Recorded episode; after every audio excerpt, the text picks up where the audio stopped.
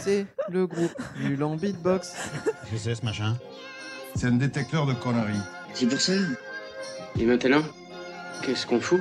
Mais dis-tu nos conneries Tu veux que je lui dise d'aller se faire enculer?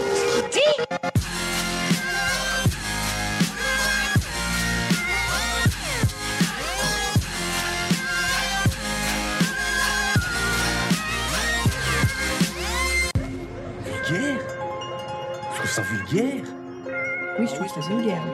Bonjour et bienvenue pour ce nouvel épisode de Pardon Maman, le podcast de vulgarisation qui traite des petits et des grands sujets pour les rendre les plus vulgaires possibles. Aujourd'hui, avec moi, en cet euh, enregistrement matinal, j'ai une fine équipe, à commencer par Juan en très grande forme. Cet enregistrement dimanche matinal. Oui, mais après un très bon petit-déj. Hicham Salut. et Camille. Bonjour patron, qu'est-ce que t'as bonne mine le dimanche matin? Ah, merci, parce que je mets de la crème de jour. Tu n'en as pas besoin. Oh là là, mon dieu.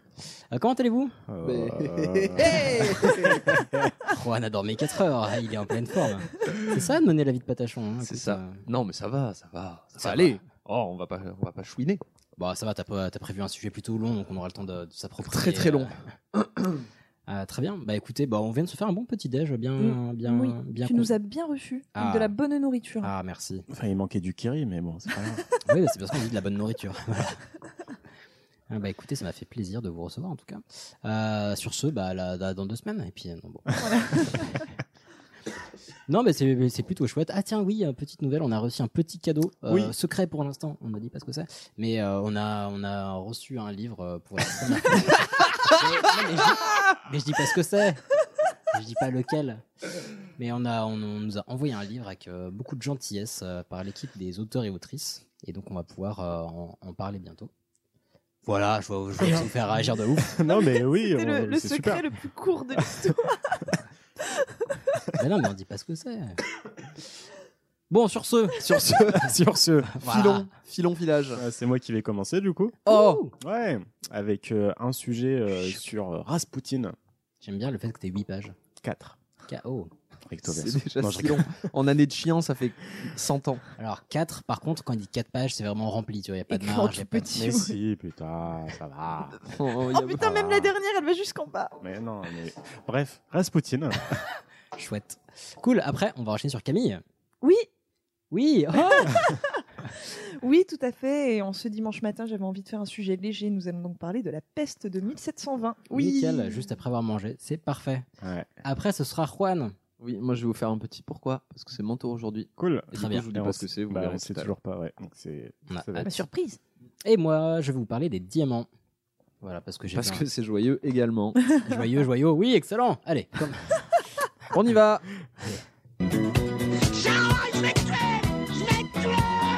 Pour qui se prend celui-là?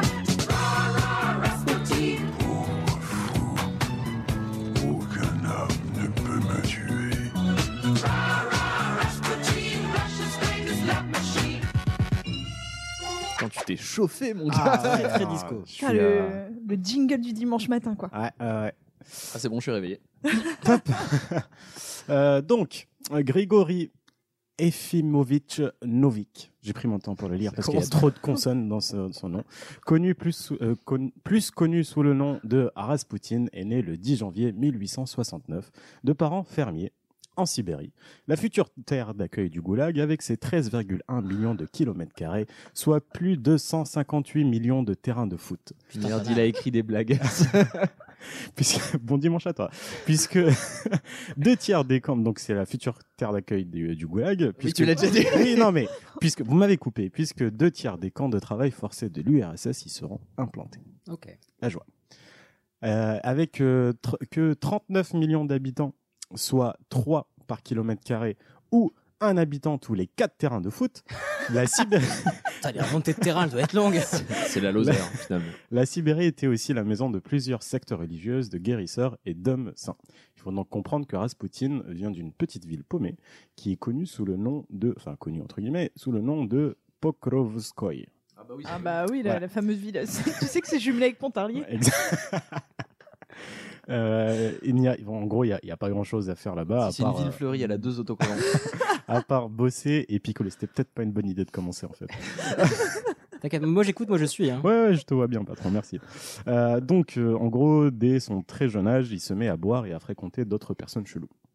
Et vite, il en a marre de son bled de merde et il veut se casser de là. Ses parents commencent à en avoir marre aussi de lui parce qu'il leur dit qu'il a des visions divines et qu'il est capable de soigner les chevaux à rien qu'en les touchant. Mais comme, comme tous les vétos, c'est en les touchant qui soignent les chevaux, c'est pas Non, mais ju- enfin, sans juste les touchant, quoi. C'est le mec, euh, voilà. Donc le village entier commence à flipper de ce pauvre gamin. Euh, ils pensaient tous qu'il était habité carrément par le démon. Surtout que physiquement, le gars, il est vraiment imposant. Il mesure 1m93. Il a des yeux tellement bleus que même sur les photos en noir et blanc, tu, tu vois qu'elles sont ultra claires. Et donc le, le gars, voilà, il, il est super imp- imposant, imposant physiquement. Mhm. Mais le village entier l'a catalogué, l'a catalogué comme le voleur alcoolique. Moins classe. Euh, Succès. D'ailleurs, petite parenthèse, Rasputin, euh, c'est le, le surnom qu'on lui donne qui veut dire dépravé. Ah, parce que j'avais un doute, parce qu'en en arabo-anglais, ça veut dire mets ta tête dedans, quoi. Ah bon? Rasputin. Bon. Arabe anglais, ok. T'es con. Pardon. Donc ça veut dire euh, dépravé, donc quelqu'un de corrompu moralement. Et euh, un jour, il a été accusé de voler des chevaux. Du coup, il s'enfuit vers le monastère le plus proche pour s'y cacher, le temps de faire passer ses accusations. Du coup, la chanson se fait dé, dé, dépravé. nanana. Mais c'est en y rentrant dans ce, dans ce monastère que sa vie va basculer. Il y est resté pendant plusieurs mois, il a kiffé la situation. Il a découvert qu'une autre dimension à la vie, il a réussi à donner un sens à sa vie. Il rencontre un chic type qui s'appelle Macari, un genre de pèlerin, un, un religieux, je je sais pas trop comment est-ce qu'on dit. Ça me. Euh, non, mais du coup, je vais l'appeler euh, un religieux ambulant. Clodo. en gros, le mec, il gambade, il gambade de bourgade en bourgade pour prêcher sa religion. Oh, putain, ça rime, c'est bien. Et, et... ah bon? Il a- il Bah oui, il gambade. Ah, il gambade, bourgade, bourgade. Super. Et, et, euh, et donne, il donne carrément des conseils au tsar Nicolas II et à l'impératrice Alexandra, dont je vais vous parler un peu plus tard. Ça allait Pendant- très vite quand même. Il est passé de Clodo à donne des conseils au tsar. Non, là, je parle de Macari, Ah, d'accord. si tu écoutais. Pendant oui, plusieurs c'est lui le siècles. Clodo dans l'histoire, non Bah oui, c'est Macari de Clodo. Bah, non. Oui. Bah, Un pèlerin religieux. Alors, ah oui, mais oui, c'est- un peu. que- si vous appelez ça un clodo, mais non, c'est juste. euh, c'est un mec, c'est un religieux ambulant. D'accord.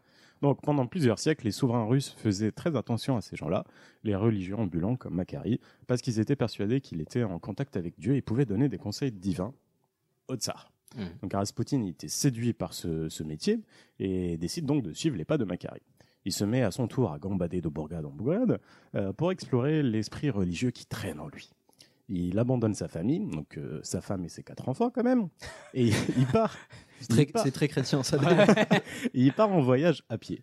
Sauf que les gars, à la Sibérie, c'est pas. Ah, froid, quoi. Voilà, tu peux pas faire deux stops au bord de la route euh, ou trouver un bistrot pour demander si tu peux pisser alors que t'as pas rien consommé. Non, il passe des mois à gambader sans se laver. Il va jusqu'au mont Athos en Grèce, soit 1991 km à vol d'oiseau. Et il était pas à vol d'oiseau. Non, hein. il était pas à vol d'oiseau. Son périple lui a pris trois ans. Putain de Dieu. Le mec, il est complètement fou, mais pas totalement, parce qu'à son retour, euh, enfin, son audace a permis à, qu'à, son retour, les habitants, ils ont halluciné. Euh, en le voyant revenir, il a complètement changé. Pas en mal, mais plutôt parce qu'il est devenu le même, enfin, qui est devenu lui-même un, un religieux ambulant. Donc les gens l'admiraient, entre guillemets. Ils avaient devant eux un religieux impressionnant pour certains. Il est devenu un saint. Mais pas pour tout le monde. Certains pensaient que, qu'il a rejoint une secte appelée euh, Klisti. Je ne sais pas si vous connaissez. Non. Très bien. Donc c'est une secte réputée pour être extrême et anti-religieuse, euh, chose très grave dans la Sibérie ultra-orthodoxe. Et ils ont une façon particulière de prier. La moitié de la cérémonie était composée de danse et de chant. Jusque-là, Là, ça va. tout va bien. Au Happy martyr, Day. il tuait les enfants. Mais après, euh, c'est pas non plus du gospel. En gros, ils dansent en cercle et en rond, sans arrêt, en essayant de parler à Dieu jusqu'à l'extase. Super. Euh, bon, pourquoi pas? Ouais. Et puis euh, l'autre moitié, elle est composée de flagellation. Bah, un peu comme les. euh, les... Merde. Les haricots verts. Non, tu, tu penses à flageolet, mais tu me fatigues quand t'es fatigué. Euh, non, non, les. euh, merde, putain, dans l'islam. Les... Les, oui, oui, oui, euh, les, les chiites. Oui, voilà. C'est un peu ça, sauf que bah, là, c'est tous les dimanches, mec. Plus chiant. Voilà. Plus chiant. Et donc, la cérémonie se terminait en orgie. Et euh, Ah, pas, commence par là. pas vraiment comme les, les chiites, là. Ah, putain, non mais plus. niveau, niveau MST, ça doit y aller de ouf, quoi. Mais, Il ouais. se flagelle jusqu'au son et après, euh, orgie. Et euh, donc, euh, pour les Christi, plus tu commets de péchés charnels, plus tu te rapproches de Dieu. Ah la vache, Ouais. c'est tout un concept. Sacristie. hein. Vas-y, vas-y. Il disait donc péché pour éloigner le péché. Et c'est une idéologie que Rasputin a surkiffé. Et ça lui a plutôt réussi. Exactement. Réussi. Réussi. Ah, C'est J'ai juste fini la première page, les gars. Il m'en reste trois. hein. On est bien, on est bien.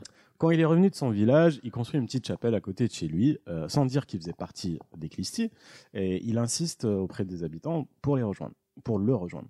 Euh, il y a des rumeurs qui disent qu'une partie de sa, rému- euh, sa cérémonie était de coucher avec les fidèles, euh, sauf que son, son petit village euh, ne lui suffisait pas, il n'y avait pas assez de monde. Euh, du coup, il en voulait beaucoup plus, euh, comme son pote Macari. Euh, et comme j'ai dit au début, Ah, il est toujours là, lui? bah, il est pas mort, quoi. C'est son Non, mais il, il vou- il voulait beaucoup plus, donc son pote Macari Non, Ou- il voulait beaucoup plus à l'image de son pote. Macari. Peut-être qu'il voulait son pote Macari, je sais pas. Ouais, T'inquiète, à mon avis, ils avaient déjà consommé. Euh, Il y a moyen. Donc, euh, comme j'ai dit au début, et il avait souvent des hallucinations, sauf que à ce moment-là, les, hallucinations- les hallucinations deviennent de plus en plus importantes, euh, jusqu'à voir carrément la Vierge Marie qui lui a dit d'aller à Saint-Pétersbourg, où il devait aider la famille royale. C'est curieux, c'est exactement ce qu'il voulait, quoi. C'est quand même bien fait. Euh, donc il continue à gambader de bourgade en bourgade euh, jusqu'à Kiev qui est à 3000 km. Et sur la route du retour, il passe par Kazan où il fait bonne impression à plusieurs aristocrates et clercs dont euh, sa réputation arrive jusqu'à Saint-Pétersbourg on entend parler d'un religion ambulant qui a des pouvoirs de guérison et qui lui permet de voir dans le turfu. À 34 ans, il prend donc la route vers l'ouest à Saint-Pétersbourg, ville du tsar Nicolas II et de sa femme Alexandra. Tout le monde ne parlait que de lui avec ses pouvoirs de guérison. Et ce qui me rend ouf, moi, c'est que bah, Rasputin est vraiment super chelou. Mais, mais pas juste dans ses actes, mais même physiquement. Enfin, Il a les vous avez déjà vu, gras, vous avez, la vous avez rondure. déjà vu une photo de lui Bah, Je vous invite à regarder. Ouais. Euh, c'est c'est très badant. Et du coup, le gars, même s'il est vraiment chum, il est chelou et tout, bah, il s'est tapé toute la Russie. Quoi. Bah, c'est un, C'est- gros, c'est un gros, quoi. Ouais, bah, lui sur Tinder, euh, pff, il se tape tout le monde. Ok. euh, Mais, euh, mais après, peut-être que aussi, euh, c'est parce qu'il avait un chip de 30 cm apparemment. Et, Et ceci n'est pas du tout une légende, bien sûr. bah, je sais pas. peut-être, j'ai pas vérifié. Non.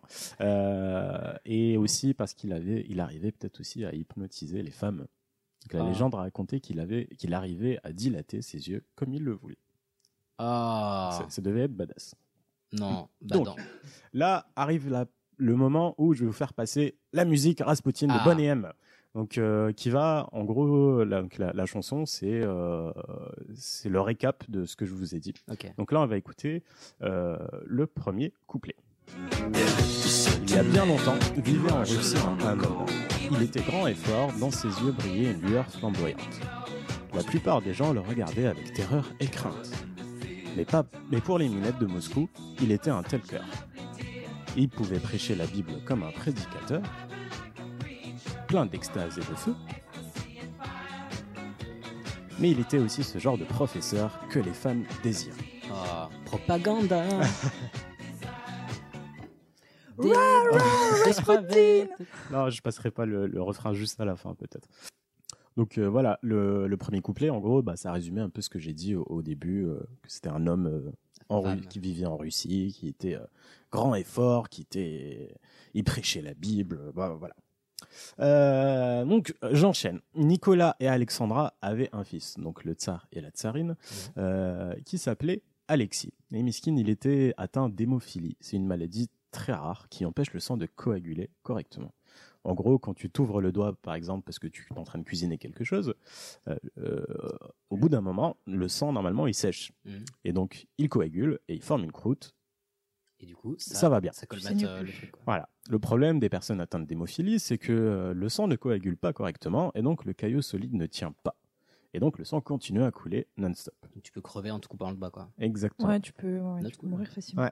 Et du coup, là, le petit Alexis, un jour, il est tombé. Et il s'est ouvert le genou. Donc, il y avait du sang à foison.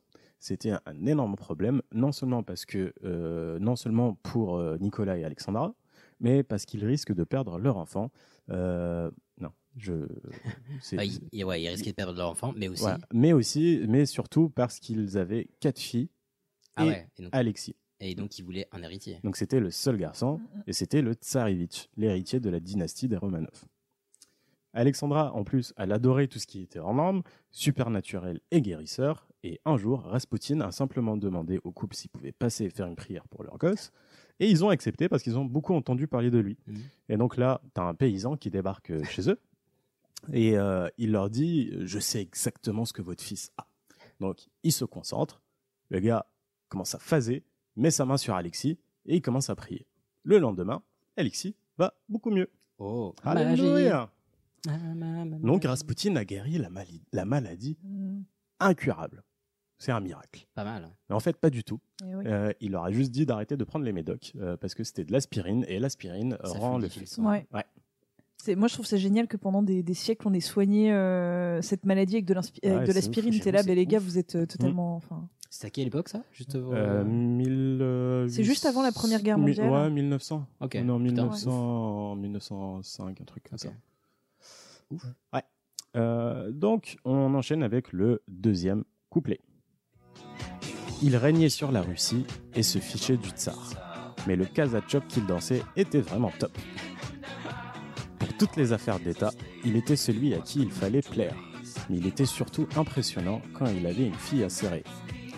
Aux yeux de la reine, il n'était pas un magouilleur. Mais bien qu'elle était informée des choses qu'il faisait, elle croyait qu'il était un saint guérisseur qui guérirait son fils.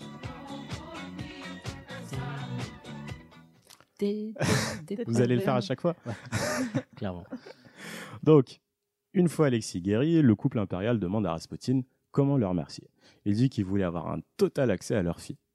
Quand je dis un total accès, Voilà, pas Oh, besoin de faire un petit chemin. mais un accès, mais meuf, enfin mec, c'est pas une, c'est pas la dépendance du château quoi. Enfin, Mais alors, voilà. je voudrais un double des clés de votre fille parce que des affaires à gérer. Oh putain. Euh, il devient super proche avec le tsar et la tsarine. Il se tutoie et il va jusqu'à les appeler petite mère et petit père. Bon alors pépère, Alors, petit père, on déclare la guerre on a pris du poids là, dis donc. Bah, Nico. Et petit à petit, il a un rôle de conseiller pour le couple grâce à ses visions divines. Ah, tu as fait des Ouais. air quotes à une main. Exactement, parce que j'ai ma, ma- ma main droite qui est occupée avec les feuilles. Ouais. avec Je tiens les feuilles. Donc, euh, il, bien. il devient intouchable. Il passe son temps à picoler et à baiser. Et c'est pas un gars normal, je vous le rappelle. Quand il baise, il fait une sorte de cérémonie où il fait mine d'exorciser la dame. Ça s'appelle des préliminaires. non, je- Ouais, j'ai rarement exorcisé une dame pendant les préliminaires. Bref, euh, donc euh, il fait mine d'exorciser la dame qui se trouvait dans son lit avec des coups de fouet et de la violence. Oh Et non, c'est- pas des préliminaires. non, pas du tout. ok, ok. ok. Je retire tout ce que dit. Et euh, c'est qu'à la fin qu'il baisait. Et encore une fois, je ne comprends pas, les femmes l'adoraient. Elles disaient toutes qu'il était séduisant avec ses yeux hypnotisants. Mais ça sentait la drogue à plein nez. Je sais pas s'il se droguait. Non, il l'est drogué. Ouais, je sais pas s'il l'est drogué. Franchement, je sais pas. Ok, bon, dans tous les cas, c'est pas ça. Ouais, mais c'est ouf. Donc ce mec, il est complètement fou. Euh, il a été repéré un soir en train de sortir d'un bain où il commençait à parler tout seul et à péter un câble tout seul. Ah, j'ai peur. Il y a deux des grands prêtres qui l'avaient aidé à arriver jusqu'à dans la cour du couple impérial. Ils l'ont chopé, ils lui ont dit Wesh, Grégory, euh, tu deviens, tu deviens fou, regarde. Euh, tu vas trop loin, c'est l'antichrist ton rituel. Dans, dans le texte, hein, j'imagine. Oui, euh, oui, euh, là j'ai mis c'est euh, une citation euh, ouais, des, des, des, des, des quotes. euh, des textual quotes. exactement. Euh, Rasputin, il voulait absolument rien savoir. Du coup, ils l'ont battu à coups de crucifix. Putain, chaud. Pauvre Jésus. Il faisait Euh. bon vivre en cette époque en Russie. Rasputin, qu'est-ce qu'il a fait? Il est allé se plaindre à Alexandra. Oh la poucave. Ouais, elle était furieuse. Euh, cette dernière vire les deux prêtres de la ville. Parce qu'un des deux prêtres l'a un peu mal pris. Il s'est dit Attends, c'est grâce à moi que le gars il est là où, où il est. Il ose me faire expulser de ma propre ville. Culé. Tu le défonces. Euh, donc il s'est enfui en Finlande, déguisé en fille. Non, Pourquoi mais c'est Je sais vraiment- pas. Vraiment, il fallait une excuse. quoi. Et, euh, et il a préparé un coup contre Rasputin. Le 28 juin 1914, Rasputin rentre dans son village en Sibérie. Et là, Rionia Gusueva, une ex-prostituée sans nez, Quoi? Oui, elle a pas de nez, elle est, dé- elle est défigurée, euh, elle va le voir et elle lui fout plusieurs coups de couteau. Ah, Elle était euh, envoyée par Ilidor, donc le prêtre qui a fui euh, déguisé en fille. Euh, elle a été envoyée pour le tuer. Donc la nana, elle a quand même planté le couteau tellement profond que ses intestins en ressortaient apparemment. Ok, ouais. Encore une fois, bon dimanche à vous. Ouais, les gars. un dimanche matin, là, je suis pas encore Le chauffé. soleil vient de se lever. Mais le truc, c'est qu'il n'en meurt pas. Il n'en meurt pas et il Un reste, petit peu d'aspirine sur le truc, de la sauge, hop, c'est réglé. et il reste hospitalisé assez longtemps. Et là, Ah, je vais, m'étonnes. je vais faire une petite parenthèse. Donc, euh, Ras- Rasputin, il a eu une tentative d'assassinat le 28 juin 1914. Mhm. On va vérifier si vous vous rappelez de vos cours de collège. Ouais, que 14, s'est-il 18, passé le 28 juin 1914 C'est l'appel du Noche. Moi, je, je vous laisse la main là-dessus. 28 juin 14 Ouais. Bah, il a dû se passer un truc important, je pense. Oui, Oui, l'assassinat bah, de François Ferdinand. Ok, je, je savais. Donc, euh, c'est ce qui a déclenché la Première Guerre mondiale. en gros. Voilà. Donc euh, cette tentative d'assassinat coïncide avec le meurtre qui va faire basculer le sort de l'Europe. Pourquoi? Parce que Rasputin était probablement la seule personne qui aurait pu dire à Nicolas II de ne pas intervenir dans cette guerre, parce qu'il était quand même pacifiste et contre les guerres. Ah, putain. Et il n'était pas là pour lui dire. Euh, Il n'y avait, pas- il y avait pas WhatsApp et tout. C'est il- sa faute, quoi. Bah, il était pacifiste, mais un peu, un peu tordu dans sa tête, mais bon. Oui, mais euh, c'est c'est déjà cool de ne Oui. pas vouloir faire la guerre et de tuer des millions de personnes. Donc, à son retour à Saint-Pétersbourg, Rasputin devient carrément un conseiller de guerre auprès de Nicolas II. La Russie vit sa pire guerre. Ils se prennent une énorme tollée. Donc, Nicolas II, il cherche en Rasputin la réponse qu'il ne trouve pas. Rasputin fait virer quatre premiers ministres, quatre ministres de guerre et six ministres de l'Intérieur. Après, enfin, si je peux me permettre, Nicolas II, c'était quand même un type qui était archi influençable. Enfin, c'était pas, faut pas du tout imaginer non plus Ah oui. que euh, Rasputin, il a réussi Oui, à oui. prendre l'ascendant sur un type qui avait, qui était super fort à la base. Nicolas II, c'est un peu. Bah, les, deux, Nicolas et Alexandra, ils Bon, sont. Ils sont hyper influençables, ils sont pas sûrs d'eux. Enfin, donc Rasputin, il a quand même trouvé le bon binôme de pigeons quand même. Euh, c'est exactement ça. Et, euh, mais donc, il a viré tout ce monde-là et ça n'a rien changé. Il y a plus de 4 millions de Russes qui sont morts. C'est le chaos à Saint- Saint-Pétersbourg. Le taux de suicide s'est multiplié par 3. Le prix du pain a explosé. La famine ravage le pays et le peuple commence à se révolter. Pas Et- ouf, ouais. Et du coup, c'est la faute à qui? Ra, Ah, ra. Rasputin Exactement. Euh, pour beaucoup de personnes, il a une mauvaise influence sur le tsar, mais pas que. Alexandra, la tsarine, est à moitié allemande, donc l'ennemi juré. Ah, Et des rumeurs courent dans les rues disant que Rasputin était un espion allemand qui bosse avec Alexandra pour diviser le peuple. Super. ils m'ont refoutu un coup de couteau. Un coup de crucifix. Euh, on va donc écouter maintenant le troisième couplet. Mais lorsque ses beuveries, sa dépoche et son appétit. Pour le pouvoir furent de plus en plus euh, connus, la pression pour agir contre cet homme scandaleux devint de plus en plus forte. Ils ont bien résumé euh, la- tout- tout ce que je dis. Quoi. Oui. Sauf que ça dure 4 minutes et moi ça dure 2 heures. Euh, donc, Oh. j'enchaîne. Euh, Félix Yusupov, c'est un aristocrate très riche, voire l'homme le plus riche de Russie, euh, avec Dimitri Pavlovitch, le neveu du tsar, et Vladimir Pourishkevitch, député d'extrême droite, Vladimir, Dimitri et Félix. député d'extrême droite antisémite, donc que du bon monde, se retrouvent tous les trois et commencent à préparer leur coup pour tuer Rasputin. Un soir du 30 décembre 1916, Félix Yusupov contacte Rasputin et l'invite à dîner dans son palais. Il aurait dû voir qu'il y avait un petit problème, vu qu'il était minuit, quand il a appelé. Mais bon, on va pas refaire l'histoire. Mec, qui donne les conseils géopolitiques. Après, genre, mec, il était minuit, quoi. Donc, euh, quatrième couplet. Cet homme doit disparaître, déclaraient ses ennemis. Mais les femmes suppliaient N'y pensez pas, s'il vous plaît. Sans doute ce Rasputin avait-il beaucoup de charme caché. Bien qu'il fût une brute, elle tombait dans ses bras. Puis, une nuit, quelques hommes de haute extraction entendu un piège, on ne pouvait pas les en blâmer. Venez nous rendre visite, insistèrent-ils. Et il est vraiment venu. Des dépravés. C'est con. Donc, euh, Rasputin arrive chez euh, Félix et euh, on lui donne des gâteaux à base de cyanure et du vin coupé au cyanure. C'est une recette que je connais pas, ça. Oui, il y avait assez de cyanure pour euh, tuer trois personnes. Donc là, Rasputin, il commence à prendre à grignoter, à boire du vin, mais il ressent que un petit mal de ventre. Il dit à Félix, putain, ton vin est bon, mais euh, il, punit ma, il punit ma gourmandise. Donc les trois garçons, ils comprenaient pas. C'est ouf, quoi. Félix, il te C'est un, dit. c'est un ratel humain, quoi. Ça s'écrit Orja Et euh, du coup, euh, Félix, il, il, il s'est dit, euh, putain, Wallah, c'est impossible, ils sont tous arabes. Euh, Wallah. Les, euh, joyeux ramadan à tous les musulmans, d'ailleurs. Euh, C'est bien, c'est bien calé. Plein Donc- de, le contexte était parfait. Vraiment. donc, euh, il a dit, euh, ouais, c'est pas possible, le diable doit le protéger, c'est ouf. Donc, il monte dans sa chambre, il va chercher un flingue et il tire deux fois sur Rasputin. Rasputin tombe. Les trois garçons. T'es balatisme à gourmandise. Et alors? Les trois garçons sont heureux, ils vont célébrer, euh, ils vont célébrer tout ça dans le salon à l'étage.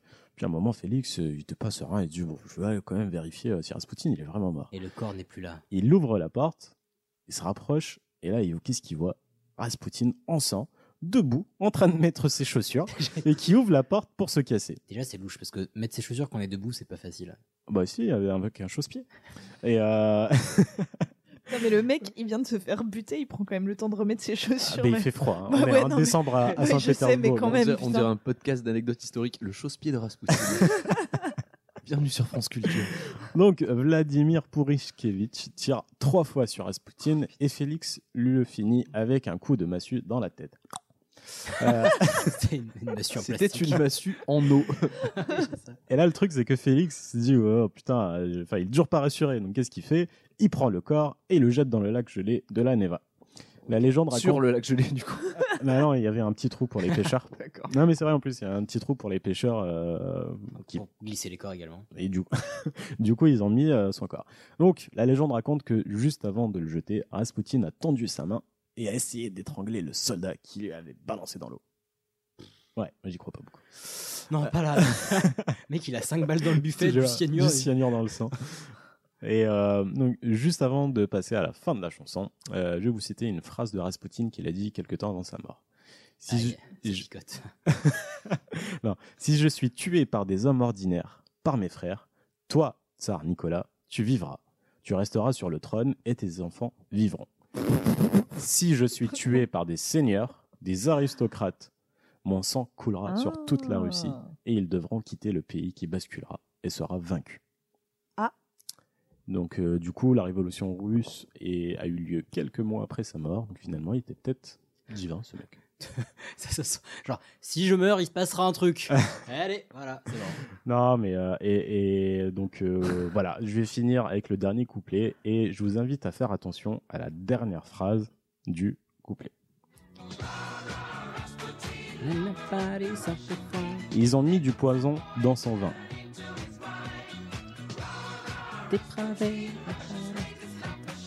Il le but entièrement et dit Je me sens bien. Ils n'abandonnèrent pas, ils voulaient sa peau.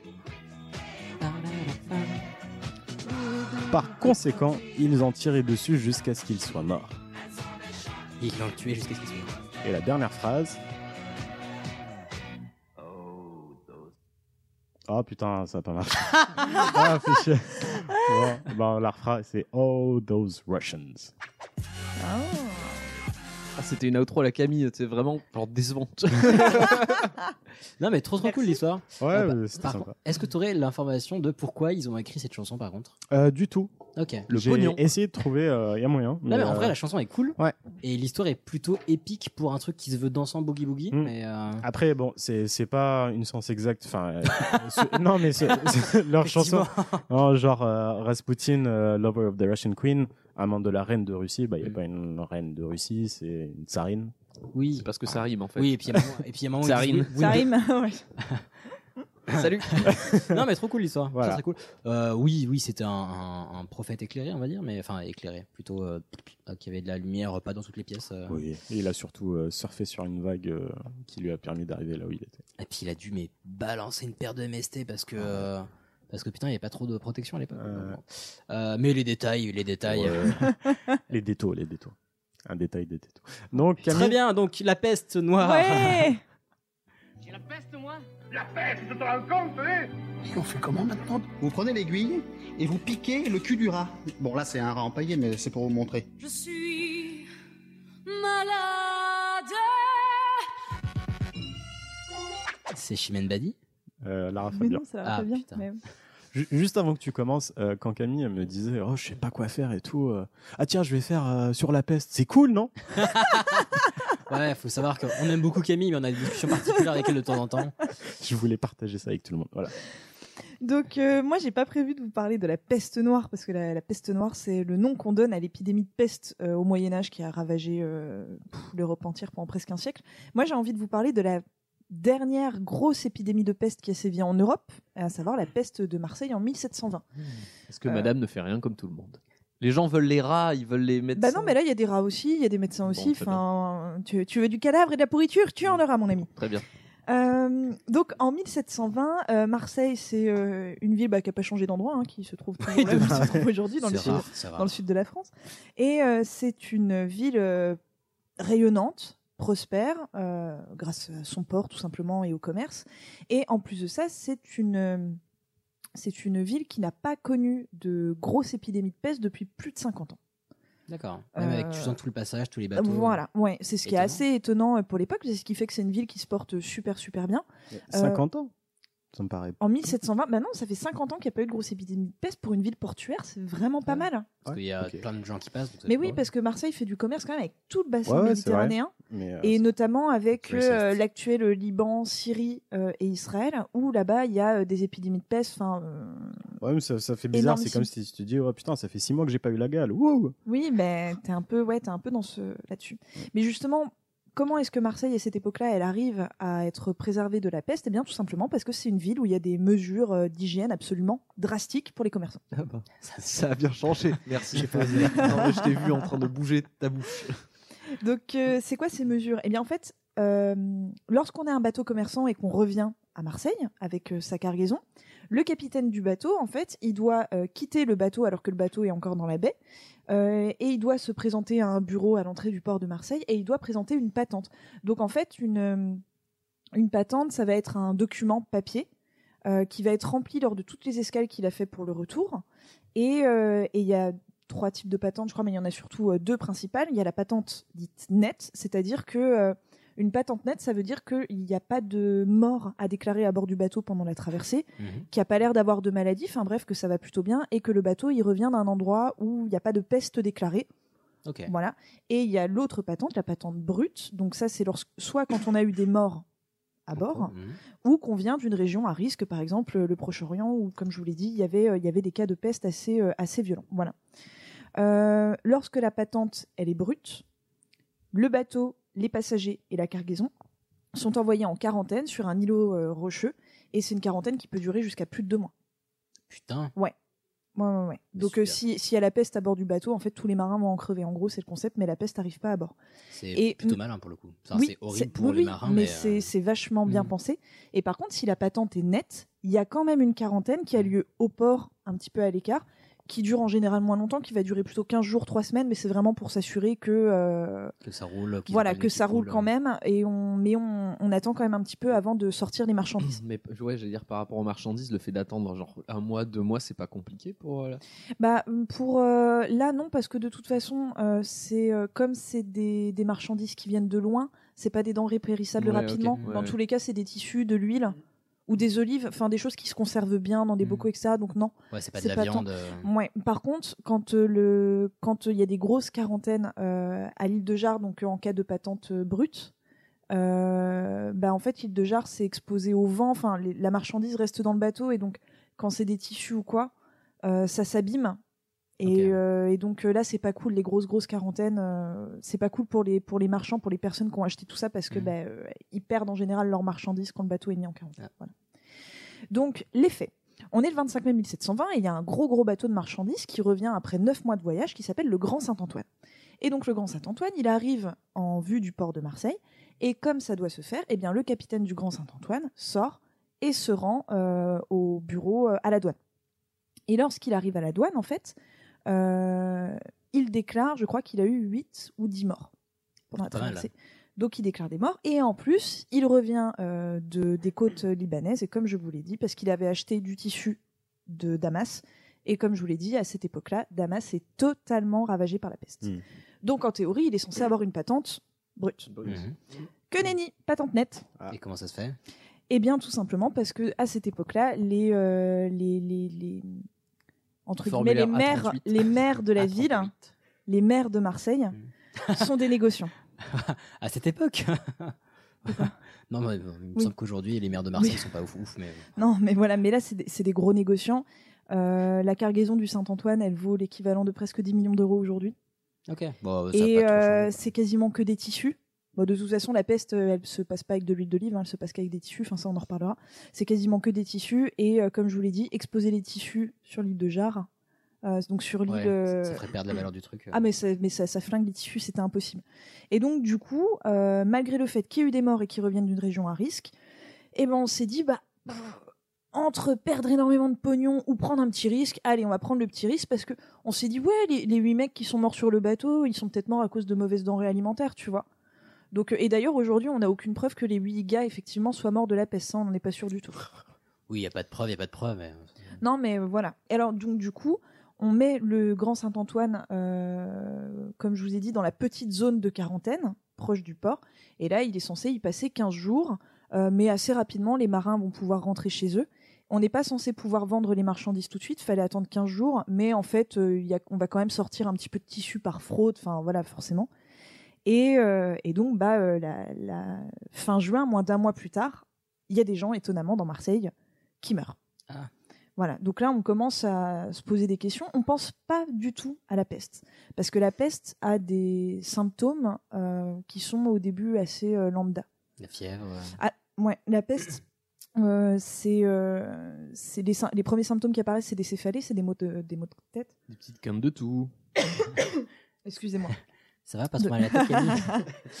Voilà, c'est euh, c'est des céphalées, c'est euh, de la fièvre, euh, de la fatigue et des douleurs, euh, des douleurs musculaires ou articulaires. Bon, Une petite grippe, quoi. Bah en fait voilà c'est les symptômes c'est les symptômes de la grippe. Donc on s'inquiète pas spécialement au début. C'est un médecin quand même qui va donner l'alerte début juillet. Il va aller examiner des personnes toute une famille qui a été décimée en 4 jours. Et là il va remarquer des bubons donc en fait Oh, c'est ce qui apparaît au bout de 4 ou 5 jours c'est des c'est euh, à Ah, l'endroit en fait verrues. où on s'est fait piquer voilà Ah. c'est des grosses verrues noires qui suintent qui sont absolument Ah. dégueulasses et, euh, et donc là, il va alerter euh, les autorités euh, de la ville qui vont finir par le croire et qui vont se dire ah merde effectivement il y a peut-être la peste. Et donc là c'est rigolo parce qu'on s'est dit ok on va remettre toute la marchandise sur le Grand Saint-Antoine et on va le mettre en quarantaine. Et tu fais bah non les gars c'est un peu c'est un peu haché mais pourtant ils l'ont fait. Ils ont remis toute la marchandise, ils ont récupéré les matelots, ils les ont mis sur le Grand Saint-Antoine, ils Ah. ont envoyé tout le monde en quarantaine. Je crois qu'il y a deux, donc, enfin, il y a deux matelots qui sont morts de la quarantaine parce qu'il faisait trop chaud en plein cagnard, il n'y avait pas un pet d'ombre et tout, donc ils sont morts déshydratés sur leur rocher. Et, euh, et mais le, le mal était fait en fait. Donc la peste, elle se propage, euh, enfin elle se transmet essentiellement par les tissus parce qu'en fait elle se transmet par les puces. La peste D'accord, je sais pas. par les piqûres de puces.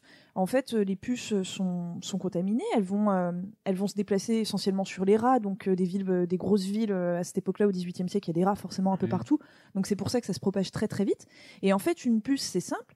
La bestiole, elle vient et elle va, vous savez, enfin, elle va vous, vous piquer tout Mhm. simplement. Et en vous piquant, elle va vomir le, le, le, le bacille, Oui. la, la saloperie. Et si vous vous grattez pas, vous n'allez pas mélanger le vomi au sang. Et donc, du coup, tout va bien. Mais si vous grattez, vous savez, le, le mec du, de cette époque-là, il va faire Oh, morbleu, une puce comme ça, mais il va se gratter. Tu vois? Et là, Morbleu. pouf, tu, euh, tu, tu mélanges. Fais la mayonnaise. Bah voilà, tu mélanges la saloperie avec le sang. Et je sais pas si vous vous souvenez, Et là, c'est c'est c'est foutu. c'est le même principe qu'avec euh, la poudre à, à faire des zombies. En fait, euh, il y avait une des poudres qui servait à faire des zombies pour le vaudou, qui était genre un mélange de trucs urticants et de poudre, on va dire, hallucinatoire, etc. Ouais. En fait, l'ur- l'urticant était fait pour te donner envie de te gratter, pour que tu crées des sillons euh, pour que le- la substance rentre dans le sang, en fait. Oh, putain. Voilà. Ah, Donc, sympa. euh, je trouve ça c'est malin. Mais du coup, j'imagine c'est le même principe. Genre, si tu grattes pas, ça va. Si tu Bah grattes, euh, voilà, normalement, euh, normalement c'est censé. Mais enfin, forcément, tu te grattes. Et à cette époque-là, c'est surtout qu'on n'a aucune putain d'idée que ça vient de oui, ça. j'imagine. En fait, donc euh, voilà, à cette époque-là, la, peste, c'est le mal absolu. Mhm. On ne sait pas d'où ça vient, on ne sait pas la guérir. Mais on n'en a aucune idée. Donc, euh, pour la guérir, il y a trois options, enfin, il y a trois écoles. Il y a ceux qui vous diront il faut prier, mon enfant, parce que c'est un mal de Dieu. Voilà. ah, Les, hom- les homéopathes de l'époque, donc. voilà. Prenez du sucre et de l'eau. Euh, la deuxième option, c'est qu'on pense que ça se transmet par l'air, donc du coup, on fait cramer euh, de, de, de, de l'encens, euh, de, de tout, attire l'arigot, enfin voilà. Et euh, la troisième option, c'est que euh, c'est un mal qui est dans la, dans la peau, dans les sangs, enfin dans les fluides corporels, ce qui est pas tout à fait faux. Et donc non, du coup, on perçait les bubons. Ça devait être très très Ah, agréable. Ça va pire idée de la terre. Ouais, en plus, ouais, ça relâche le truc. Ah ouais, donc on te perçait tes bubons et, euh, et on Oh. était là, regarde, ça, ça, ça gicle, c'est bon, le mal il part. voilà. Un accent chelou. Un accent du sud-ouest, mais du nord de la Méditerranée aussi.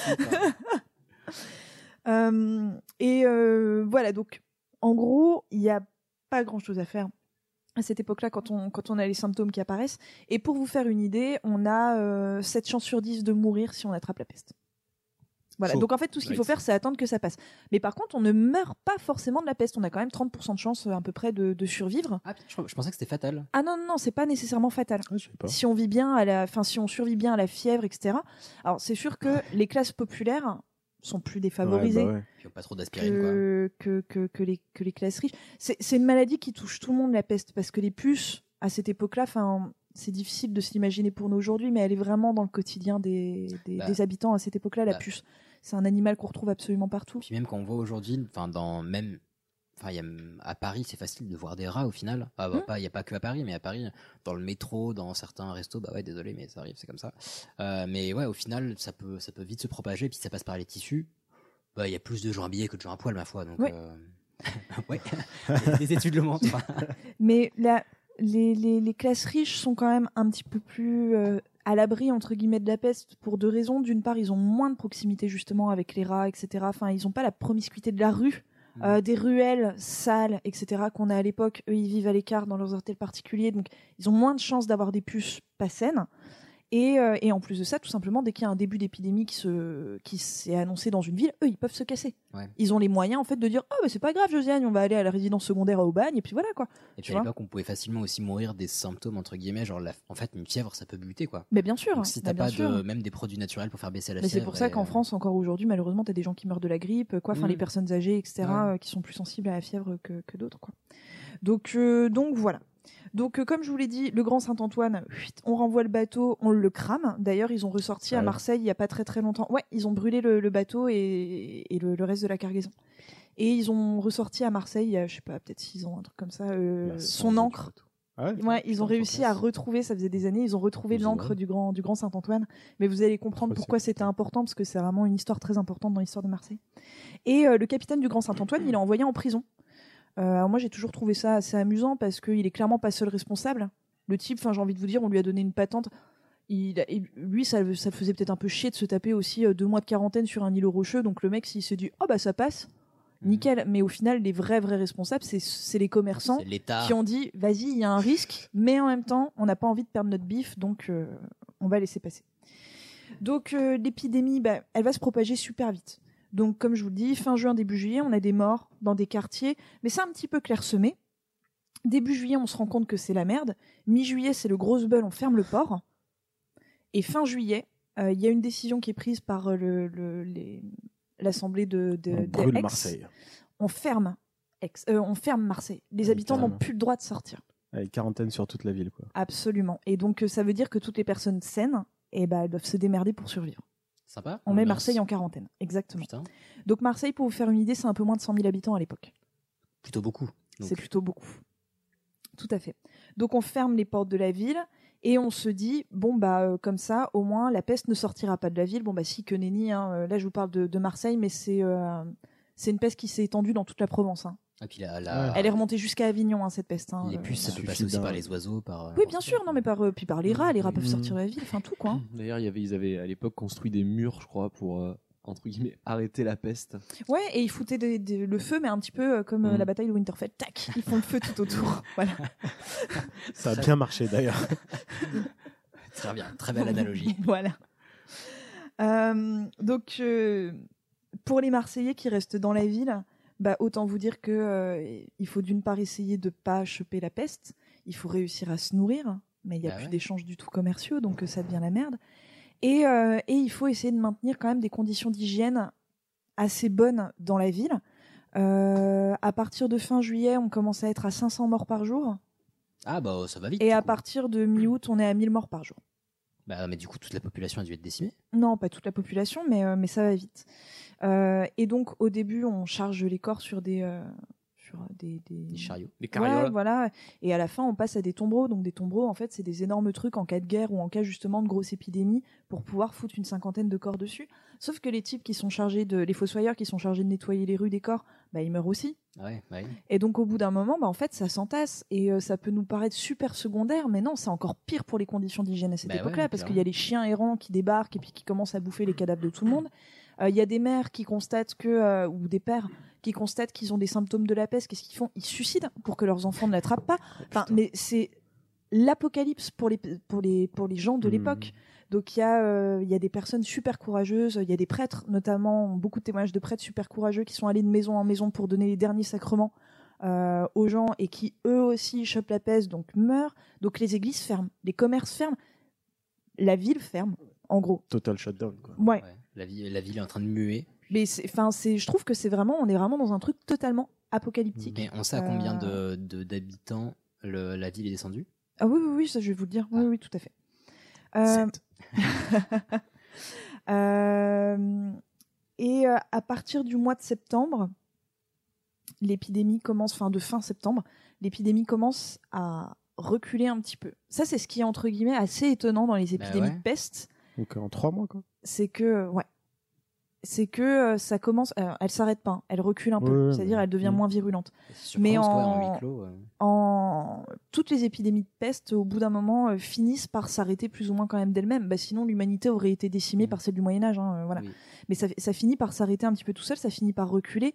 Et en plus de ça, il y a des personnes super courageuses qui se sont dit bon bah euh, même si c'est le chaos dans la ville, faut continuer vraiment à essayer de maintenir une vie normale et de nettoyer la ville. Et il y a notamment un personnage qui s'appelle le Chevalier Rose, qui était un, un chevalier euh, marseillais. Et euh, alors qu'il y avait plus personne pour nettoyer les rues des cadavres ou quoi, il a trouvé, euh, il a trouvé euh, quelques bénévoles et puis il a dit allez, on finit de nettoyer les rues et déjà on va grave assainir. Et le type en quelques jours, il a, euh, il a fait ramasser, je sais plus, euh, 1000, 2000 cadavres Chapeau. et il a fait, il a fait, il a assaini la ville de ouf. Et il a chopé la peste, mais euh, il a survécu à la peste. Putain, pour convaincre les gens d'aller faire le ménage là-dedans, fallait y aller. hein. Bah en fait au The début, au début on a proposé des sommes super alléchantes euh, aux gens, mais euh, ma- Ouais, malgré ouais. tout voilà il y avait plus beaucoup de volontaires. Et donc à la fin en fait on prenait des forçats et des prisonniers en leur disant Ah. si vous survivez vous faites ça pendant une semaine et si vous survivez on vous rend la vie sauve. Sauf que du coup c'était libéré euh, des, des, des, des, brigands. ouais. Et donc c'était encore plus le chaos dans la ville. Enfin, ça a été vraiment le gros gros Oh, zbeul. le de l'espace. Voilà. ouais. Euh, je tiens quand même à préciser que euh, les, les, les, les échevins de la ville, donc euh, les maires de Marseille, sont restés. Ils n'ont pas fui. Bah, c'est à cause d'eux que la peste est rentrée dans Marseille, mais je pense que bon, avec euh, un petit poil de culpabilité, ils sont restés et eux-mêmes, ils se sont mis à la tête de, de, de, de, de légions de forçats pour aller ramasser les corps dans la rue, etc. Donc c'est quand même des mecs qui euh, ont chopé un petit peu le taureau par les cornes et qui se sont dit, il faut qu'on montre l'exemple aux habitants de Marseille. J'aurais adoré voir euh, Ayam faire une chanson sur ça. voilà, pardon. Ok. Mais si. Donc, comme je vous le dis, à partir euh, d'octobre, la peste commence à reculer, en tout cas à Marseille, et c'est seulement en 1722, donc au final deux ans après l'arrivée du Grand Saint-Antoine, que Marseille se déclare ville saine Chaud. et que la peste est partie. Euh, mais euh, en Provence, euh, ce sera encore, je crois, des années plus tard. Au total, c'est plus de 40 000 Marseillais qui ont perdu la vie sur les trois mois les plus forts. C'est énorme. hein. Ouais, donc c'est quasiment la moitié de la ville en trois mois. Pas mal. C'est pas mal, hein Voilà. Euh, et pour toute la Provence, c'est un peu plus de 100 000 personnes. Le cours de l'immobilier a dû chuter, j'imagine. Voilà, c'est 100 000 personnes pour toute la Provence, donc c'est quand même énorme. bah ouais. Et euh, les conséquences, elles ont été euh, archi redoutables d'un point de vue économique, surtout parce que le Mhm. port a fermé Ouais, pendant bah ouais. 30 mois. Voilà. Et Euh, puis les premiers clients devaient pas être chaud, chaud, chaud, je pense. pour le Royaume de France aussi, ça a été compliqué parce que euh, parce le- que les le, impôts port a fermé pendant 30 mois? ouais, 30 mois? 30 mois, le port il a fermé pendant C'est 30 quasiment mois. 3 ans? Ouais. Putain. Ouais, ouais, ouais. Donc euh, bah, pour une ville comme Marseille, c'est c'est l'enfer. Ah oui, ouais, tu m'étonnes. ouais. Ça, après, ça te crée des famines, des disettes, etc. Là, on parle du nombre de personnes qui sont mortes de la peste, mais il faudrait rajouter à tout ça tous ceux qui sont morts des conséquences indirectes, Ouais. en fait. De, Tu m'as de dit, la on est en quelle année là? On est en 1720. On est cinq D'accord. ans après la mort de Louis XIV. Euh, voilà. C'est exactement ce que je cherchais. euh, Quand est-ce qu'il était mort ouais, on est sous la Régence, ce qu'on Ouais. appelle la Régence en France. Voilà. Et, euh, et donc du coup, mais même à Paris, en fait, on a, filé, on a flippé parce que la, la peste s'est répandue tellement vite dans le sud de la France Mmh. qu'on s'est dit, mais mince, ça va remonter parce que parce que euh, on fait des échanges commerciaux en fait avec Marseille entre Mhm. Marseille et Paris. Et donc euh, le régent, il va carrément avec le conseil à Paris de prendre la décision de ne plus faire d'échanges commerciaux, de, de boucler en fait la Provence en quarantaine. Ah ouais, donc ça prend des ampleurs euh, plutôt. Oui, ouais, mais c'est c'est- c'est-à-dire on a on a abandonné les Marseillais et au-delà de ça euh, les habitants euh, d'Aubagne, d'Aix, d'Avignon euh, crevés en fait euh, parce que à cette époque-là on n'a pas vraiment d'autre option. Donc euh, est-ce que vous savez depuis quand on peut vaincre entre guillemets la peste? À partir de Ça quand doit être assez récent. Ouais, c'est plutôt récent. Le milieu du 19e. Alors pas milieu, mais fin du 19e. Putain. En 1894, c'est euh, à Paris qu'on a découvert ça, à l'Institut Pasteur. C'est Alexandre Yersin qui va découvrir la, la bacille qui est responsable de la peste. Donc en gros, je crois qu'il y a trois types de peste. Il y a la peste bubonique, donc c'est celle-là qui est la moins violente. Ah, Putain. ouais, ambiance. Voilà, qui est la moins violente. Il y a la peste... euh, Ah, la moins violente, dans quel sens? Moi, La moins mortelle? La moins mortelle, ouais. Ok. Ouais. Parce- bah, vas-y, je Il finis, y a la peste septicémique, je crois. Un truc comme ça. Enfin, Euh. bon, déjà, le nom, il est pas cool. Et il y a la, la- celle où tu es sûr de pas t'en sortir. Il me semble que c'est la peste pulmonaire. Euh, et donc, en fait, la Rien peste nom, bubonique euh. peut évoluer en veste. En, en gros, ça te prend les poumons après, Ouais. quoi. Donc, qu'est-ce que tu veux? Enfin, Oui. voilà. Mais la, pe- la peste pulmonaire peut être une des conséquences de la peste bubonique. C'est marrant parce que je croyais vraiment que la peste bubonique c'était la plus vénère. euh. Ouais, bah, Bah, en fait, non, c'est la plus, euh, c'est la plus commune. Mm. C'est celle qu'il y a le plus souvent. Et c'est une des seules où tu as une chance de t'en tirer. Et aujourd'hui, on a tout simplement un vaccin qui a été mis au point à la toute, toute fin du 19e siècle, donc assez rapidement, en fait, après la découverte du bacille. Ce qui fait qu'il y a toujours, à notre époque, des épidémies de peste. Euh, Il y en a eu une récemment à Mm. Madagascar, il y en a dans, malheureusement dans plein de pays.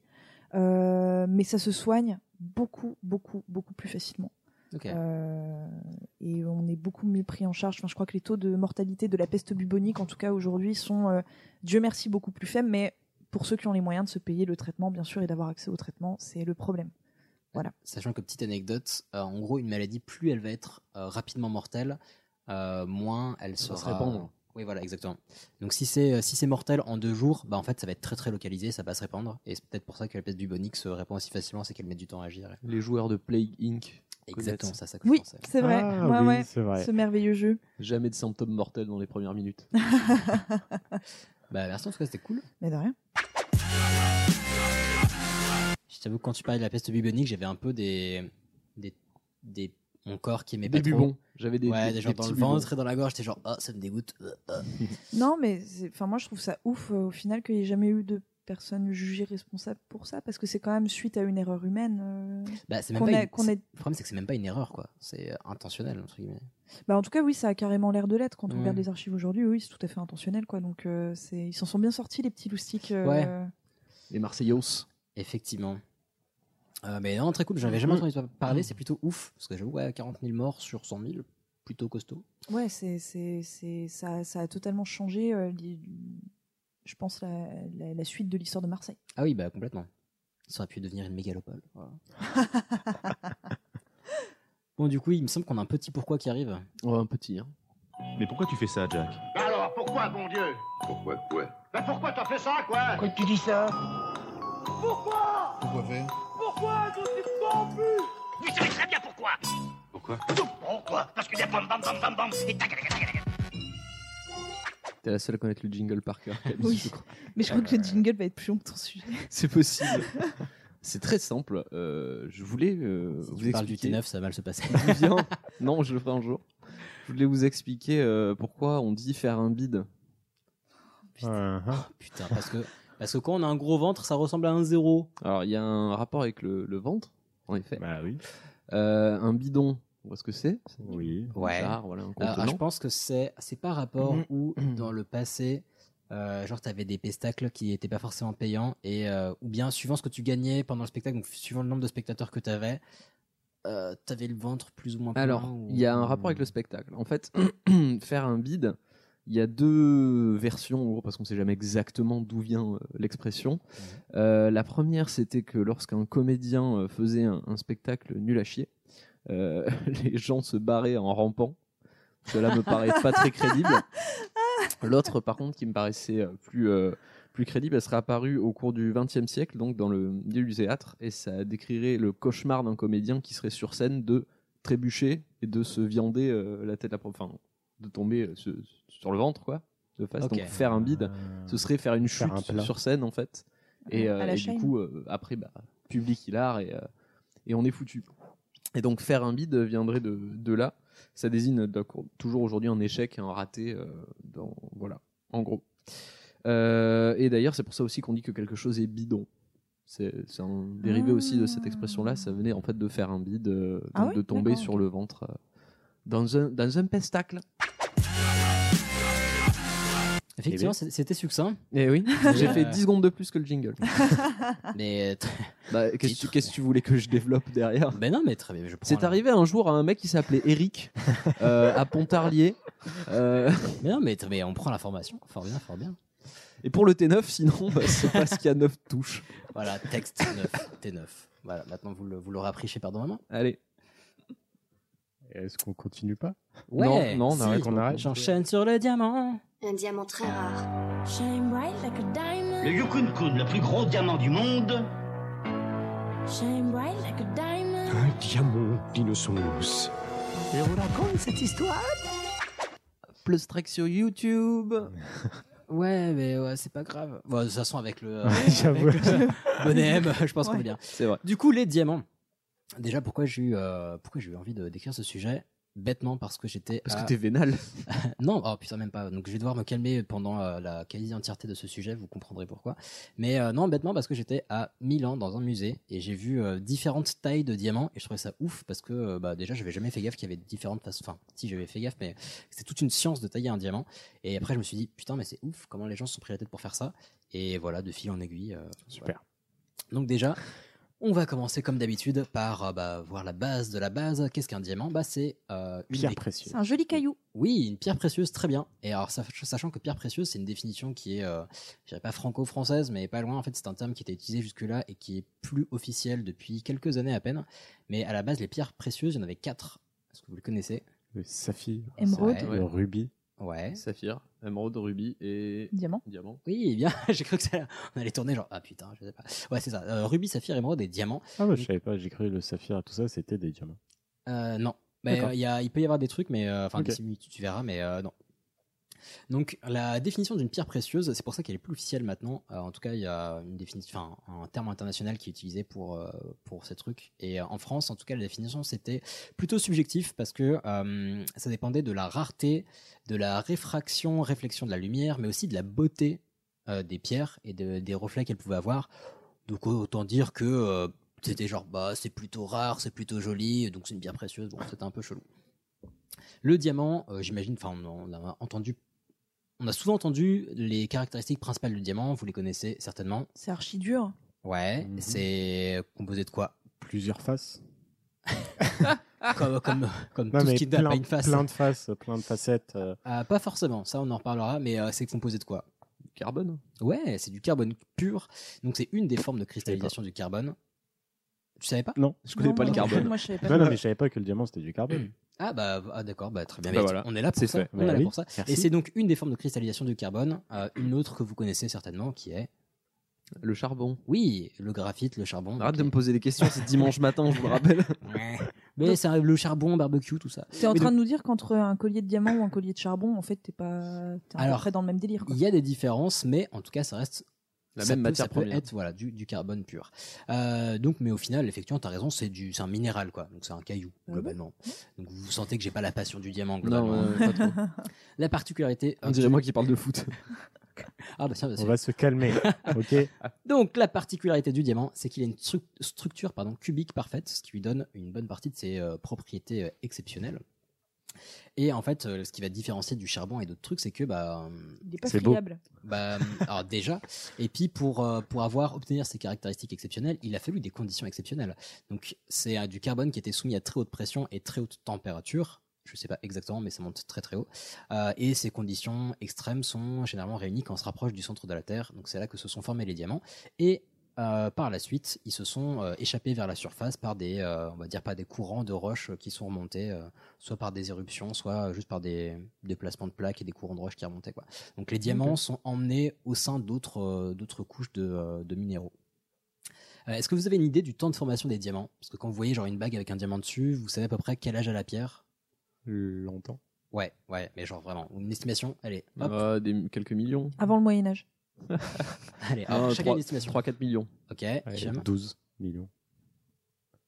Camille Hmm. 1000 millions. Ah, et ben c'est Camille qui a raison. Ouais Parce que c'est entre 1 et 3 milliards d'années. Oui, sauf Et que 1000 bim millions, ça n'existe pas, donc tu es éliminé. Bah, Pourquoi Bah si. Tu dis pas 1000 millions. Bah, Bah, si. pourquoi pas Bah, tu dis un milliard. Mais Bah, non Tu dis ce que tu veux. Bah, Bah non. attends, Bon, allez, excuse-moi, oh. Ado qui dit bien 1000 milliards de mille sabords. Eh, on n'est pas là pour débattre sur un.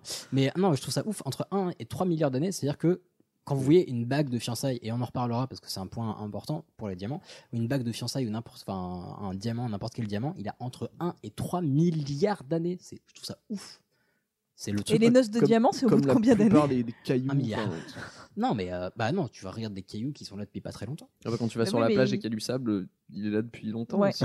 Ouais. Plus- ouais. Plusieurs milliards d'années potentiellement. Mais justement, qu'est-ce qui va différencier du sable du diamant? Partons sur les propriétés du diamant. Donc les deux plus connus, tu l'as dit Camille, c'est qu'il est très très dur. C'est pas le minéral le plus dur, enfin c'est même pas le minéral naturel le plus dur. Euh, J'en parlerai à la toute fin, mais très très dur. En tout cas, ça l'est plus depuis euh, très récemment. Euh, donc il est à 10, donc c'est le maximum sur l'échelle de Mohs, M-O-H-S. Je sais pas comment Encore ça- une putain d'échelle. Je sais pas, je sais pas comment ça se prononce, on va dire. Oh, C'est pour calculer à quel point le diamant il est dur. Les Alors. gars, arrêtez de faire des échelles pour rien. Non, mais en gros, le, le principe de cette échelle, c'est que plus, en fait, les, les matériaux qui sont hauts sur l'échelle peuvent rayer euh, les matériaux qui sont plus bas. Donc, si on est au max de l'échelle, c'est-à-dire qu'il n'y a aucun autre matériau qui peut. Ah, donc les voitures, t'es très très haut sur l'échelle. Ouais, bah genre, bah voilà, la portière de voiture, elle est plus haut sur l'échelle que la clé. Voilà. Ouais, parce est- Euh, non, l'inverse, l'inverse. Non, oui, elle est plus basse. Euh, voilà, voilà.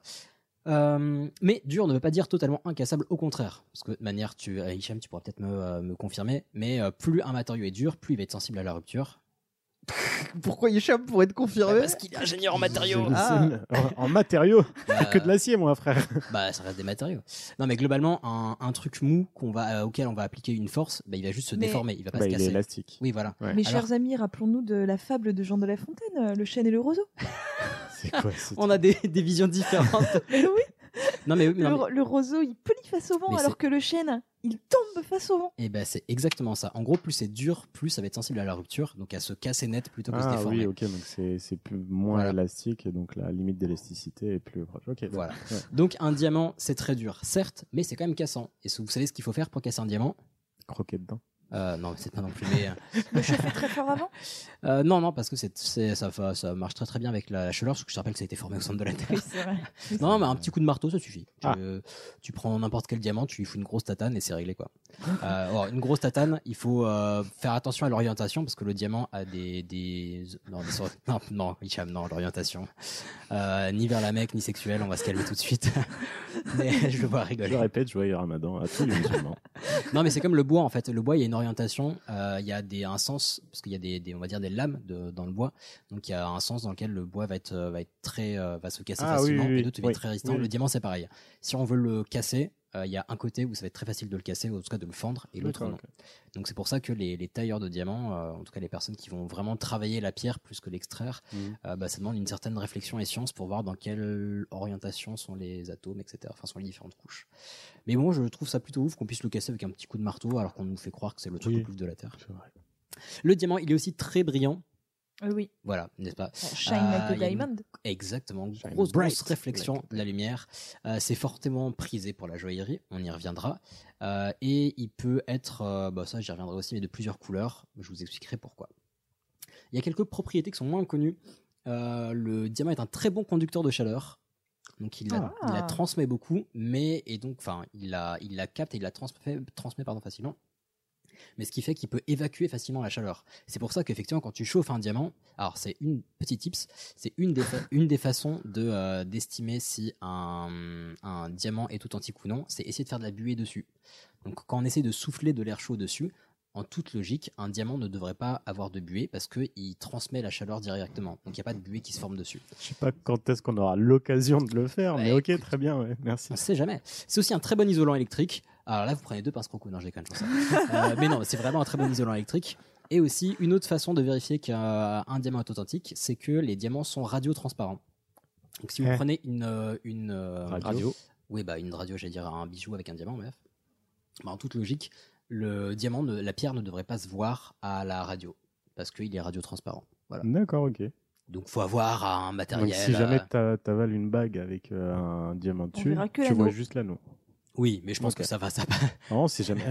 Je te rappelle que j'ai un pote infirmier qui est. Bon, Il faudra juste pas faire d'IRM par contre avec la bague, ça peut être problématique. J'ai regardé Dr House. Donc les caractéristiques du diamant, ça c'est un truc euh, très, euh, je veux dire officiel, le reste aussi, mais euh, c'est vraiment un terme très, enfin on va dire technique de, de définition du diamant. C'est les 4 C du diamant. Je ne sais pas si vous les connaissez. Café Club Caca. Merci. Merci. Charbon. Nickel. Alors commençons par le premier C. Donc tout est en anglais, mais je l'ai traduit bien évidemment. Color, qui veut dire Couleur. Ouh, bravo. Euh, effectivement, c'est la première caractéristique pour voir, on va dire, la, la qualité d'un diamant. Donc les diamants qu'on connaît sont généralement transparents, mais il peut y en avoir de toutes les couleurs, donc bleu, jaune, vert, rose, blanc. Et la couleur dépend des inclusions, parce qu'on dit que le diamant est 100% fait de carbone, mais Qu'est-ce qu'une inclusion? Voilà. Mais euh, bah, une inclusion, c'est un, un- une pute- des petites particules autres que du carbone qui vont être dans le diamant. D'accord. Et ça peut être ça qui donne la couleur. Ça Hmm. peut être, euh, si c'est autre chose que du carbone, ça va traiter, enfin, ça va réfléchir et absorber la lumière différemment, donc donner de la couleur. Tu as des exemples, par exemple pour le rubis ou des trucs comme Euh, ça quoi le. Euh, je les ai vus, mais je les ai pas notés. Alors, il y a d'autres informations comme, enfin, d'autres euh, conditions de forme, enfin, d'autres, euh, pardon, Euh, d'autres caractéristiques qui peuvent faire que, euh, qu'il y a des, des colorations. Donc, les conditions de formation, par exemple, donc la radioactivité ou des émanations gazeuses. Et il me semble que si le diamant était en présence d'azote ou de chlore, ça peut donner un diamant bleu ou vert. D'accord. Pas dire de bêtises. Mais, euh, mais effectivement, il y a des, il y a toute une Hmm. définition de ça. Je les ai juste pas notés parce qu'en fait, il y en a vraiment une infinité. Et, euh, et au final, les diamants, même si on n'aime pas les inclusions, les diamants de couleur peuvent facilement coûter beaucoup plus cher que les diamants transparents parce qu'ils sont, ah, euh, ils Colorés. sont, euh, bah, plus rares tout simplement. Et ça fait partie un peu du, euh, j'en parlerai aussi rapidement, du, du sbeul, du prix du diamant qui est un peu honteux. Le deuxième C, c'est cut, donc la taille. Quand on dit la taille, c'est la façon de- dont il est coupé. Ah oui. hein. Voilà, c'est pas la taille. euh, mais voilà, c'est pour ça que c'est un C, c'est cut. Donc il y a des dizaines de façons de tailler les diamants. Le brillant, c'est celle qu'on connaît le mieux. Donc, comme tu disais tout à l'heure, plein de facettes pour bien réfléchir la lumière. Et puis ça peut être tout petit et le but c'est que ça brille beaucoup. Mais tout à l'heure, je te coupe, désolé, tout à l'heure, tu as dit euh, en- la caractéristique d'un diamant, c'est qu'il est parfaitement euh, cubique. euh, C'est la, la structure interne, ça. Ah oui, c'est pas des c'est pas des cubes dans la nature, genre en mode Minecraft. Oh putain. non, ça c'est la structure interne moléculaire Ah, ok, d'accord. Oui, non, sinon c'est un c'est un Oui, je cube. comprenais pas. Hmm, Ça marche. Euh, donc il y a plein de façons de le tailler. Euh, le brillant, c'est alors, c'est des trucs très techniques et pareil, je passe parce qu'il y en a plein et personnellement je trouve ça cool et je vous encourage à regarder euh, parce qu'en plus c'est ultra technique. Mais il y a la taille princesse, la poire, la marquise, la taille royale. La taille royale, c'est le classique qu'on connaît le mieux de nos jours. Oui. Euh, avec un espèce de, il y a ce qu'on appelle au-dessus la table, Euh, c'est le truc qui est plat, après des facettes sur les côtés et Ensuite, euh, un triangle en euh, dessous. ouais. Exactement. Euh, Il y a aussi des trucs plus rares comme le cabochon. Voilà, c'est une demi-sphère ou un demi-ovale. Et déjà, c'est rare parce que c'est super dur à travailler. Et en fait, ça fait un truc qui est tout lisse et qui est euh, très très beau, mais ça réfléchit pas la lumière de la même façon. Mais c'est euh, plutôt magnifique. Euh, je vous encourage à regarder également. C'est c'est très très beau. Euh, troisième, c'est Clarity, donc la pureté. C'est pas Clarity, je crois que c'est un médicament aussi, mais ça n'a rien à voir. Euh, donc c'est la pureté, donc un diamant parfait, comme on disait tout à l'heure, est composé à 100% de carbone, mais il peut y avoir des petites inclusions de taille variable. Ça, c'était micro. Donc des petites inclusions de taille variable. Donc encore une fois, il y a une échelle de, qualifi- de hum, qualification de la pureté. Je vais pas vous en parler parce que c'est chiant comme la mort. Mais en fait, cette échelle, ça va des inclusions visibles à l'œil nu. Clairement, tu vois qu'il y a un pet à l'intérieur de ton diamant, à, euh, à des euh, inclusions visibles, uni- visibles pardon, uniquement au microscope. Et donc, oui, effectivement, un diamant a moins de valeur, même s'il faut un microscope x100 pour voir les impuretés. Je trouve ça ouf. Ouais, il faut que ça soit parfait, quoi. Bah, il faut pas que ce soit parce que ça dépend. Il y a, enfin, il y a toute l'échelle qui existe et donc il y, a des, il y a des prix différents suivant les trucs. Mais genre, même si pour voir ton impureté, il faut un, mi- un microscope x 100, ton diamant vaut moins cher, je trouve ça ouf. Genre, putain, mais dans ta bague, personne va le voir. quoi. Enfin, personne va regarder ton putain Bah. de collier avec un microscope. Tant mieux pour nous, quoi. Si tu veux offrir un, Oui, oui. un diamant impur à ta, ta zouze. euh, Bah, éc- écoute, un diamant impur, ça, on dirait qu'il a fait la guerre, quoi. T'sais, il a baisé avant le mariage, ton diamant Bon, et le quatrième, c'est. Quand euh, coyote T'étais Ça prête fait combien de temps que tu l'as, tu l'as gardé, celle-là Mais yeah Donc le quatrième C, vous devez le connaître celui-là. Euh, Un diamant de... mm, mm. De qualité Oui, Cara de qualité avec un C. Wow. Les Cara, effectivement. Mais est-ce que vous savez ce que c'est que les Cara C'est Une échelle encore? Ouais, c'est une échelle de préciosité de, des pierres. C'est la Et de- caratine. enfin, de- C'est de- pas le poids Oui Ah, excellent, bien Parce joué. que ça se dit aussi pour l'or. Oui, exactement. Donc le Cara de diamant et le Cara or sont deux choses différentes. Donc pour l'or, c'est la pureté euh, de l'or. Donc 24 carats, c'est très pur et euh, 1 carat, c'est pas très pur. Euh, donc là, c'est en termes de euh, est-ce qu'il y a que de l'or ou est-ce qu'il y a des inclusions? Oh là là, vous voyez, terme Mhm. technique. Euh, je sais même pas ça se dit comme ça. Et donc pour les diamants, c'est un poids. En fait, 1 carat équivaut à 0,2 grammes. Donc ça permet simplement d'avoir un truc un peu plus précis que les grammes. Et à l'origine, ça vient du mot kerat. J'essaie de prononcer. Euh, donc nom arabe des graines de caroubier qui ont la particularité d'avoir un poids très régulier. En fait, c'était utilisé à l'époque, donc au Moyen Âge et jadis, euh, pour euh, bah, comme unité de mesure justement en joaillerie pour les pierres, etc. Parce que c'est des petites graines qui avaient qui avaient un poids quasiment euh, constant et donc qui permettaient de peser des trucs euh, très petits. Tu montreras le, le monde arabe parce que. Euh, Bah, C'est j'essaie de, bien pro- de prononcer. Bah, Ah, mais après, avec, ouais, ouais, je te montrerai. Euh, et ça a été utilisé aussi dans tout, le, tout le monde, euh, tout le monde, pardon, romain, grec, etc. Ce terme, il y a la même racine euh, arabo, euh, arabo-grec, quoi. Les usages du diamant, c'est assez simple. Euh, vous pouvez en deviner la plupart, je pense. Les quoi? Les usages du diamant. Qu'est-ce qu'on fait avec du Bah, diamant? Des diamants. On écoute des, disques, on fait des bijoux. Ouais, j'avoue. Ouais. Euh, on s'en sert aussi pour du matériel de précision. Il n'y a pas les batteries aussi? Il n'y a pas Euh, une histoire avec des batteries avec euh, un tout petit peu de diamants dedans comme batterie, j'ai pas, mais j'ai un truc proche, effectivement. Il y a, bah, effectivement, le plus connu, c'est la joaillerie. Donc, ça brille, c'est joli, c'est rare. euh, et donc, et donc, truc qui me le sert, mais donc, les marges sont énormes pour les pièces uniques. Donc, les très gros diamants qui sont travaillés. Il Mhm. faut savoir que les, les grosses pièces de joaillerie, euh, c'est le, c'est le diamant qui va décider de la pièce qui va suivre. Donc, ils reçoivent un diamant et à partir de ce diamant, ils décident de ce qu'ils vont en faire comme bijou. Ils pensent pas à un bijou et après, euh, enfin, ils disent, Mhm. ah, un diamant comme ça. Donc, en fait, c'est tellement rare et unique que euh, tu, tu, tu travailles la matière première, euh, la matière noble, quoi. Euh, mais bon, les marges, est-ce que vous avez une idée des marges qu'il peut y avoir dans ce, dans ce domaine-là?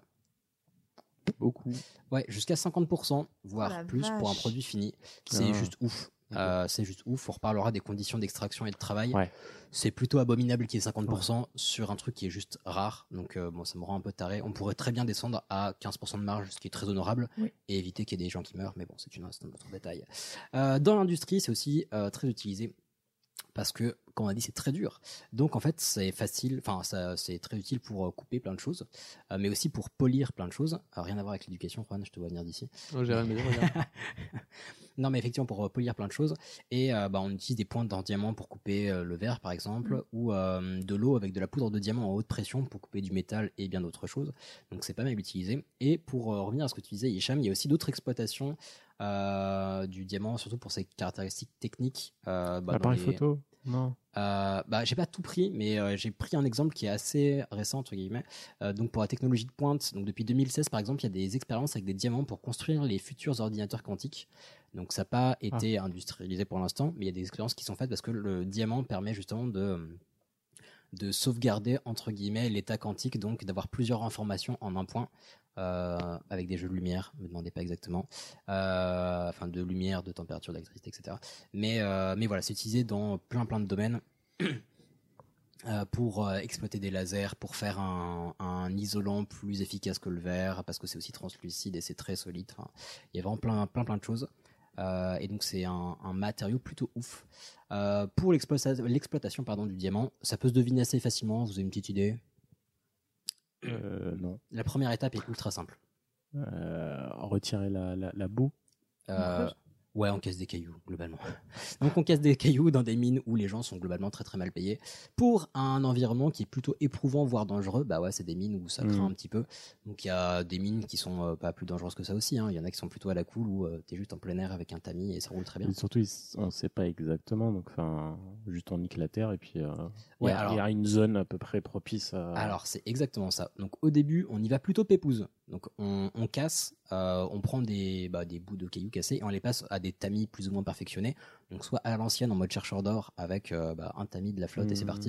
Mais il y a aussi des trucs un peu plus efficaces qui vont euh, vibrer, qui vont travailler avec le poids euh, atomique, enfin des trucs comme ça. Et donc voir s'il y a que de la pierre ou s'il y a d'autres choses comme du diamant parce que le diamant est très très dense. Si on voit qu'il y a des traces de diamant, c'est-à-dire qu'il y a un filon, et là, effectivement, on y va tranquille. Parce que, en fait, une fois qu'on a cassé la pierre, bah, on peut plus rien y faire globalement. Il n'y a pas de la colle à diamant, ça n'existe pas. Et il faut savoir que deux pierres de 1 carat valent moins qu'une pierre de 2 carats. Deux pierres de 1 carat valent moins. Qu'une pierre de 2 carats. En gros, plus c'est fragmenté, moins ça vaut. Ouais, exactement. Donc si t'as une grosse pierre, elle a un certain prix, et si tu la casses, euh, les pierres, euh, la valeur indépendante de chaque pierre sera inférieure à celle de euh, la somme. Enfin, de la totalité de la pierre initiale. Euh, ça, faut savoir aussi que bah, quand on extrait des cailloux et qu'on vend des diamants bruts, on prend en compte cette, euh, on va dire, cette rentabilité euh, et la façon dont on va l'exploiter par la suite. Donc euh, vous inquiétez pas, il n'y a pas de, euh, il a pas de bail de euh, oulala, je vais faire le plus gros diamant possible ou je sais pas quoi. Les gens savent très bien, il y a des méthodes de calcul de ouf pour savoir comment estimer un diamant suivant son exploitation. Et donc, euh, donc tout ça est pris en compte même s'il y a des pertes. Euh, suivant ces caractéristiques, donc une fois qu'on a trouvé des diamants, euh, on va les destiner à l'industrie ou à la joaillerie. Donc si elles sont euh, trop petites, trop moches, elles ont une forme chelou, etc., euh, bah, on va les destiner à l'industrie tout simplement. Et si elles sont jolies, une jolie forme, qu'elles sont plutôt grosses, qu'on peut les tailler facilement, etc., bah, là on peut en faire des bijoux et en faire plein de choses. On va perdre de la matière en taillant la pierre, ça c'est sûr. Et chaque forme, on va dire, de, de diamant brut va avoir un rendement particulier. Euh, la pierre qui va être perdue, elle va être, enfin, elle va pas être perdue justement. Il y a clairement quand on traite du diamant, on n'y va pas avec, avec un petit couteau ou des ciseaux et c'est parti. Non, c'est dans un, un environnement fermé pour récupérer toute la poudre, toute la poussière de diamant qui traîne pour que ça puisse être réutilisé par la suite. Donc, Et ils en font quoi? bah, Bah, quand tu parlais des jets euh, avec de la poudre Ah de oui, diamant, ça. par, par exemple, ou pour polir le diamant par la suite, parce que euh, à la base c'est vraiment un caillou. Donc si c'est un aspect tout lisse comme on le voit aujourd'hui, c'est que ça a été poli avec de la, un grain très très fin et c'est fait. Il y a, il y a, enfin on a découvert avec le temps que bah il y avait un truc qui marchait bien pour couper le diamant. Bah, c'était un autre diamant quoi. Ouais. Très bien. Donc quand on dit euh, un diamant utilisé dans l'industrie, bah c'est notamment pour couper des diamants. Fight fire with fire. Exactement. Euh, pourquoi la renommée du diamant Et c'est ce qui m'a effectivement fait tilter sur, euh, sur ce sujet. Est-ce que vous savez pourquoi? Est-ce que c'est beau? Ouais, mais il y a d'autres pierres qui sont belles. bah, c'est Un diamant, c'est plus beau qu'une ro- une rase, une rose, des- une rose des sables. Euh, oh, bah, après, ça, ça dépend de, de, ch- de chacun. Mais en fait, il y a des pierres qui sont. euh, En fait, ce qui m'a. La question que je m'étais posée, c'est surtout pourquoi c'est autant rentré dans nos usages d'offrir des, des, des, des diamants, d'offrir des.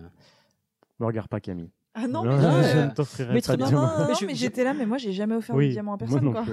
Ouais, mais tu vois, typiquement, une bague de fiançailles, c'est diamant. Globalement. Enfin, c'est la, c'est la tradition. Oui, et, euh, et du coup, je me demandais, genre, pourquoi cette tradition? Donc, reprenons un petit peu plus, euh, un peu, enfin, un petit peu plus en arrière, voilà. Euh, une période qu'on appellera jadis. Donc, en fait, les diamants sont connus utilisés depuis très longtemps. Donc, déjà dans l'Antiquité, on les utilisait en tant que pierre pour orner des objets, des bijoux, etc. Mais on les utilisait brutes parce que c'était trop galère à travailler. Enfin, autant dire que c'était pas, euh, c'était pas de la boue, quoi. Puis des diamants, enfin, des, des, des bijoux en boue, il n'y en a pas des masses, mais non, c'était plutôt galère. Donc on avait capté que c'était rare, que c'était joli, que c'était cool, mais trop dur à travailler. Donc c'était juste brut et, euh, et c'était déjà, on va dire, un cadeau plutôt prestigieux. Euh, avec le temps, on a quand même capté que, bah, juste comme je disais tout à l'heure, bah, il- pour couper un diamant, on pouvait utiliser un autre diamant et donc le polir, faire des formes, etc. Pendant un temps également, on lui a... ah, je vais avoir besoin d'une validation potentielle de Camille. Euh, donc on lui prêtait également des vertus curatives, donc on l'utilisait comme traitement sous forme de poudre. Alors, est-ce que vous sentez la douille arriver? C'est une énorme connerie. Euh, Sans blague. donc à la base, Micro-lésions, décès. bah, c'est exactement ça. Ah, justement, on prêtait des vertus curatives, donc les, à la base, les pierres avaient, on lui prêtait un certain pouvoir, il me semble, antiseptique, mais je ne vais pas te dire de bêtises. Euh, donc ça, juste une pierre, on te la frotte sur le torse, globalement ça va. Par contre, sous forme de poudre, grosse, conne- grosse connerie. Donc comme disait Juan, euh, micro, euh, micro lésion, machin. On Et- kiffe boire ce qui est cher à cette époque-là parce qu'on faisait pareil avec l'or. Bah, l'or, c'est moins dangereux parce que c'est mou, l'or. Non, ça, au bout d'un moment, en fait, si tu faisais ça tous les matins, il y avait une maîtresse de France qui faisait ça tous les matins, ça te tapisse l'estomac, en fait. Au bout d'un moment, ça s'accroche et Oui. donc euh, les- tes, tes organes internes ne respirent plus. Et il me enfin, semble- ne il- respirent plus. Enfin, tout et- est relatif, mais en gros, c'est. Et il me semble que tu peux être intoxiqué alors. Mais... Ouais. Oh, oui. J'ai vu ça dans les de Dr. House aussi.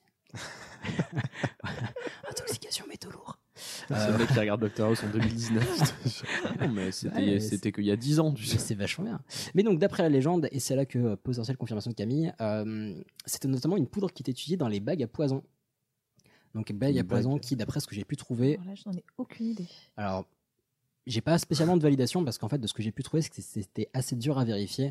Euh, les bagues à poison, on a retrouvé qui sont assez vieilles. Les bagues à poison, c'est quoi? C'est des bagues avec un petit, euh, Poison. bah, un petit réservoir surtout. Ouais, j'en euh, ai deux. Mmh. J'en ai Voilà. deux avec un petit fermoir et tout, et tu peux glisser une petite poudre discretos dans un verre de, de Et- pinard. Exactement, mais on en a retrouvé, mais c'est comme, euh, on va dire, c'est comme les ceintures de chasteté, trucs comme ça. On sait pas si ça a vraiment. Non, c'était été plus, utile. je pense, pour mettre de la médecine, enfin des, Bah, voilà. des, des médicaments. Donc euh, c'est- c'est pour ça que je le note comme, euh, comme euh, légende du poison des bagues, mais, euh, mais euh, c'était pas. Je vais pas vous que c'était une réalité parce que je ne demandais pas la validation.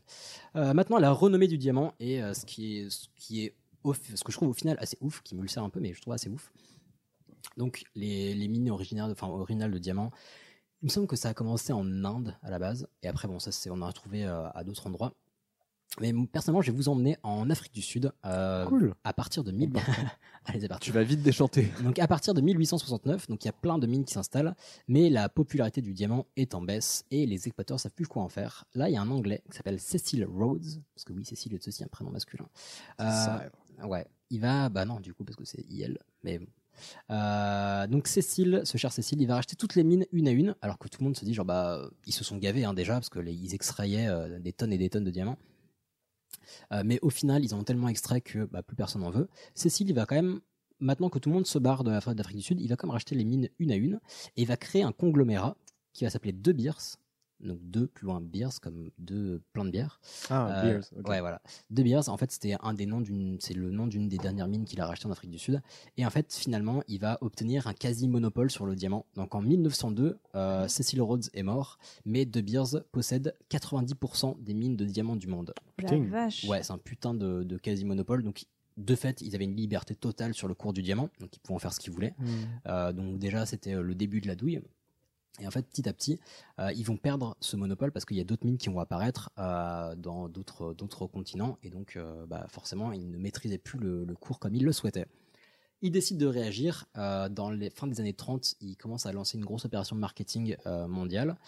Et, et c'est là que la turbo douille de ouf arrive. En 1947, euh, c'est la campagne de pub du siècle. Ça a été euh, littéralement euh, été élu slogan du siècle en 2000.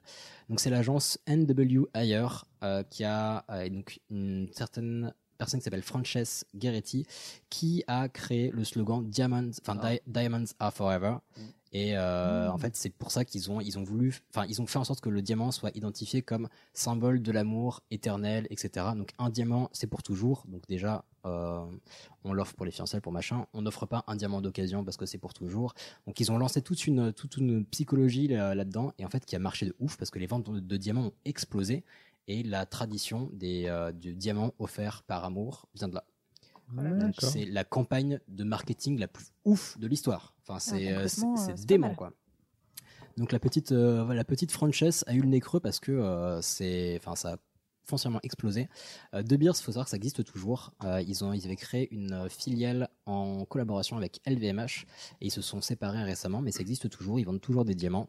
Comme et quoi, ils se- c'est pas pour toujours. mais voilà, ils se gossent toujours de, ce, de, cette, de cette histoire. Et vraiment, quand j'ai appris ça, c'est impressionnant que ce, ce kiff de vendre des diamants par, enfin, d'offrir des diamants par amour, ça vienne du putain de campagne marketing, quoi. Donc, euh, imaginez, euh, dans, dans 50 ans, qui mange du bœuf, mange du bœuf, euh, ça devienne genre, eh bah ouais, qui mange du bœuf, mange du bœuf, gros. Enfin, je sais rien. Je connais pas du tout cette expression. C'était une, n'existe pas. Un slogan. D'accord. Si, si, qui mange du bœuf, mange du bœuf, c'est un slogan. De pub. D'accord. Voilà. Je confonds pas avec qui vole un beurre mange un œuf. Qui vole un beurre mange un œuf. Oh. Oui, oui, bien sûr.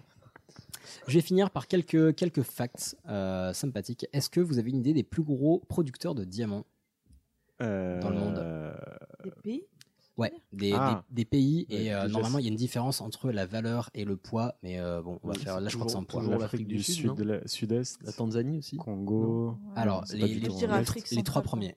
Tanzanie, ouais. Euh, Kenya. Il me semble que la Tanzanie, ils en ont pas mal. Alors, raté. Le Les pro- autos. Raté. Le premier, respect. le premier avec 28%, c'est la Russie. Non. Et ouais, ouais. ouais. Moi, on Euh, oublie toujours qu'ils ont de la surface. hein. Ouais, bah, bah, ils ont de la place hein, et des minéraux. Donc, euh, C'est pas Rasputin qui dirait le contraire. Le Ah, deuxième, non. à votre avis Euh, L'Ukraine. Pas loin. Ouh. Biélorussie. Enfin, même style. C'est pas géographiquement pas loin, mais même style. Chine. Oh, euh, Canada, 15,5%. Ah oui, donc t'étais vraiment juste Attends. sur le climat, quoi. Ukraine, ouais. même style.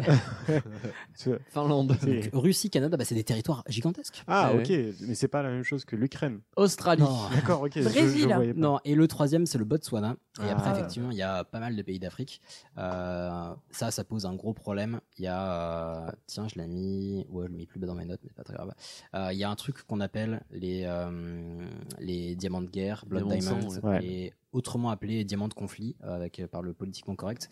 Donc, c'est les diamants qui euh, qui sont, enfin, qui ont soit sont issus d'eux ou ont provoqué des guerres. Hmm. Et un truc qui s'appelle le processus Kimberley, si, ouais, ça, processus Kimberley, qui permet de euh, délivrer un certificat pour les lots de diamants bruts qui sont vendus pour euh, les tracer et euh, En toute logique, tous les, tous les joailliers et tous les diamantiers que vous pouvez croiser euh, suivent ce processus Kimberly. Sinon, c'est des gens pas recommandables. D'accord. Donc, en toute logique, euh, doivent penserai la prochaine fois que je vais acheter des diamants. Bah ouais, week-end prochain, très bien. Euh, et après, je vous ai pas pris tout le reste du classement, mais effectivement, à, euh, enfin très très poche, on trouve l'Afrique du Sud et d'autres d'autres pays de ce style. Euh, J'avais, oui, effectivement, tiens, le plus gros diamant brut découvert. Vous avez une idée de son poids? Son poids? Déjà, Ouais. sa taille, moi, ça m'intéresse. Euh, Faisons le poids, j'ai pas pris la 25 taille. 25 cm, moi, je dis, et du coup. T'as je- 25 cm, tu prends genre la moitié de ta taille. Bah, c'est ça. Moi. C'est ça, 25 Euh, non, mais en, en le poids, poids, moi je dirais un bon, un bon 6 kilos peut-être. Wow. énorme. Calmons-nous. C'est le poids de ton chat, quoi. 800 grammes. Si seulement. Euh, ah, pas loin, pas loin. Euh, c'est le Culinan euh, qui a été, euh, dont le nom a été donné suite à la, le, on va dire l'exploitant de euh, minier. sortait du a- resto indien. Non, non, non, c'était en Afrique du Sud juste. Hein. Culinan, 3106 carats, soit plus de 600 grammes. Donc C'est déjà pas mal, c'est le plus gros diamant brut, donc plutôt ouf. Il a été découvert euh, assez récemment, entre guillemets, donc début du XXe siècle, en Afrique du Sud. Euh, par, enfin, ça a été racheté par un gouvernement, j'ai oublié son nom, mais euh, qui existait à l'époque au début du XXe siècle, donc en- près de l'Afrique du Sud. Mais ça a été racheté à l'exploitant, qui n'était pas du tout Sudaf. Donc euh, plutôt pas cool parce que c'était euh, bah, c'est une des preuves que l'exploitation diamantaire, exploitation minière, c'est une façon de, aussi d'appauvrir euh, ces régions. Donc c'est un peu dramatique. Vous voyez le, mon côté euh, Mm, curseur. Euh, mais bon, ils l'ont racheté. Puis ils l'ont offert en cadeau à Édouard VII, que Camille Oui. connaît peut-être, voilà, pour le remercier de leur avoir donné de l'indépendance. Ah bah, trop sympa. Oh, ça, c'est chou. En, Ouais, ils en l'ont anglais, racheté. c'est ça? Ouais, exactement. Oui, pardon, à pas précisé. Exactement, en anglais. Euh, Un sach- roi, d'ailleurs, aussi, au Ah oui. passage. Ouais. Sachant qu'ils ils l'ont racheté 750 000 dollars. Euh, c'est plutôt ouf parce que c'est exploité, enfin c'est sorti de leur sol, donc not cool. Euh, mais bon voilà. Est-ce que vous- enfin, du coup, si vous connaissiez pas le diamant, mais vous pouvez peut-être deviner. Euh, il a été donc il a été offert à Edward VII, qui n'était pas sur place, donc ils ont dû l'envoyer. Comment ce diamant a-t-il été envoyé à Londres? Exactement. Euh, je trouve ça assez ouf.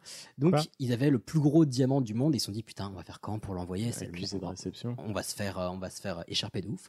Donc ils ont fait un, con, un, un convoi en bateau donc escorté avec des, des, des miliciens armés. Enfin bref un, Ouais, c'est pas tout à fait chronopost, mais en fait ce convoi était vide et ils ont Non. littéralement envoyé le euh, diamant par la poste Ah, génial. donc Ça, ils ont fait une grosse feinte et ils ont envoyé ça genre comme s'ils envoyaient une carte postale et c'était réglé Et Est-ce que le facteur a vraiment sonné?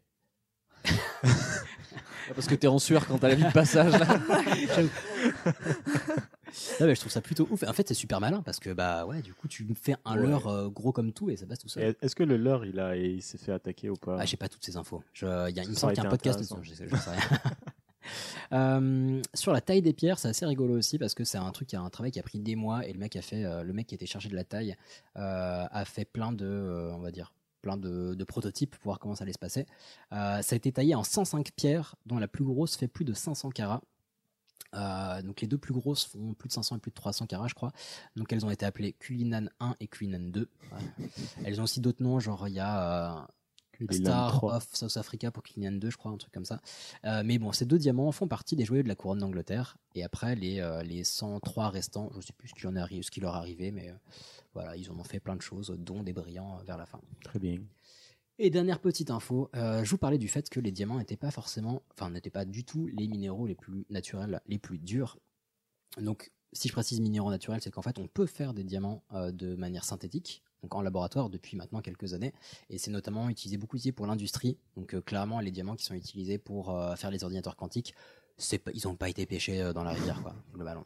Mais c'est compliqué parce que la taille est limitée, c'est un processus qui est plutôt complexe.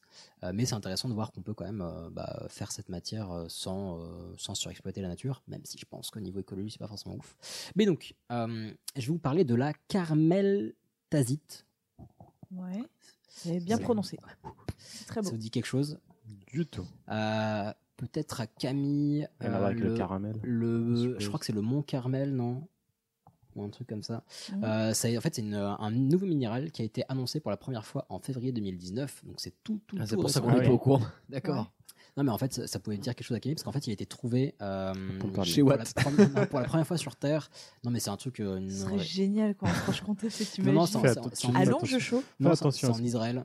Ah. Et du coup, je me suis Ah, dit que c'était peut-être un, mont connu. Le, je crois que c'est le mont Carmel ou Carmelate. Euh, mais donc, c'était pour le trouver pour la première fois sur Terre en Israël. Je précise sur Terre parce qu'en fait, jusque-là, on le trouvait uniquement dans les roches spatiales. Donc, c'était. Ah, la vache, donc d'accord. là, Ah, mais oui, j'avais lu. euh, oui. bah, c'est plutôt ouf. Et donc, il y a des. euh, donc, il a été enregistré à je ne sais plus quel, euh, quel registre des pierres, etc. Euh, et les scientifiques qui l'ont découvert ont fait des tests dessus et apparemment, il serait plus dur que le diamant. Donc, Ouh. À suivre, c'est tout tout récent. suivre, Et en plus, la, la pierre, faut avouer qu'elle est plutôt jolie. On dirait une espèce de ciel étoilé. C'est magnifique. C'est tout euh, tacheté, moucheté. C'est très très beau. Et pour le coup, c'est pas un minéral pur dans le sens où il n'y a pas un seul atome dedans. C'est, euh, il y a, la formule est beaucoup plus compliquée. Il y a du euh, zinc, du silicium, mes fesses, je sais plus. Bref, il y a plein de choses. Mais euh, non, c'est très très joli. C'est tout récent. Et, euh, mais euh, voilà, c'est plutôt ouf. Et, euh, et ce sera tout pour ces petites informations sur les diamants. Ok. Voilà, du coup, euh, je sais pas ce que vous aurez appris avec ce sujet sur les diamants. J'ai essayé de mettre mon Ah animosité non, c'était c'était intéressant. de côté, Je mais bien Non, que c'était pas, tu sois pas trop épanché sur les, sur les diamants de sang et tout ça, parce que bon. on- Enfin, on en fait, il y, avait, y plein d'infos sur lesquelles passer du temps, mais euh, voilà, je voulais euh, vous donner une vision un peu, intéressant. un peu large. Et, euh, et du coup, maintenant que vous savez que les prix des diamants sont globalement très très arbitraires, si vous voulez offrir un joli bijou, bah, n'hésitez pas à offrir autre chose que du diamant, parce que le but c'est juste que ce soit joli. Donc euh, voilà. Ou bien. Salaud. Euh, ah oui, et aussi il faut savoir que quand on. non Laissez-moi tranquille. non, mais quand on, quand on achète un diamant, il perd 50% de sa valeur tout de suite après l'avoir acheté parce que vu que c'est un tabou d'offrir un diamant d'occasion, c'est euh, par cette fameuse campagne de, de marketing, bah ça, putain, il me menace avec la barre d'espace. Non, mais ça ne se fait pas d'offrir un, un diamant d'occasion. Donc au pire, acheter un diamant d'occasion, il coûtera deux fois moins cher. Et sur ce, je voulais. Non, j'ai Non, mais sur ce, on va, ma, ma foi, on arrive à la, à la fin de cet épisode. Et oui. Ouais. Euh, C'était un plaisir. Oh oui. J'espère que pour vous aussi. Ouais, Oui. Donc- la sieste quand même. J'ai beau être matinale. Immédiatement siesté. Mais non, mais regardez, il fait beau en plus. Moi, je vais Oui. sortir. Oui. Euh, dans tous les cas, c'était un plaisir de faire cet épisode. Euh, J'espère que euh, pour vous, c'était un plaisir de Euh, l'écouter. ma foi, Ah bah oui. mais moi, j'ai travaillé dur cette semaine. Ouais. Ah oui, on se- on se voit que tu t'es donné de euh, ouf, euh. ouais, je vais me rattraper, c'est promis. Ah, prochain épisode, j'ai hâte. Euh, ne t'avance pas trop. Euh, dans tous les cas, voilà, on se voit dans deux semaines. Euh, Nous, on vous fait des bisous. Des bisous. On vous remercie pour vos messages, vos likes. Euh, si vous voulez nous filer 5 étoiles sur iTunes, c'est plutôt cool, toujours. Nous Oui. suivre sur Facebook ou Twitter ou Instagram. On n'est pas loin des 1000 sur Facebook. On n'est pas loin des 200 sur iTunes. Donc, On fout pas grand chose sur Instagram, on va pas se mentir. Non, mais lâchez-vous, partagez ça à vos proches, à votre famille, à vos amis. euh, et puis, euh, si vous pouvez nous recommander parce que vous trouvez ça cool, si vous trouvez ça pas cool, passons. Mais si vous trouvez ça cool, bah, ma foi, ça nous fera bien plaisir. Oui. Et ça nous fait toujours plaisir de, voir, de lire vos petits messages. Euh, quoi Ouais. qu'il en soit, on va profiter de ce dimanche ensoleillé. Et puis, euh, et puis bah, on se retrouve très très vite. Eh oui. Allez, des bisous. Bisous. Bisous. Bisous. Au revoir. autres. C'est Ciao. pour ça. Et maintenant, qu'est-ce qu'on fout? Mais dis-tu nos conneries Tu veux que je lui dise d'aller se faire enculer?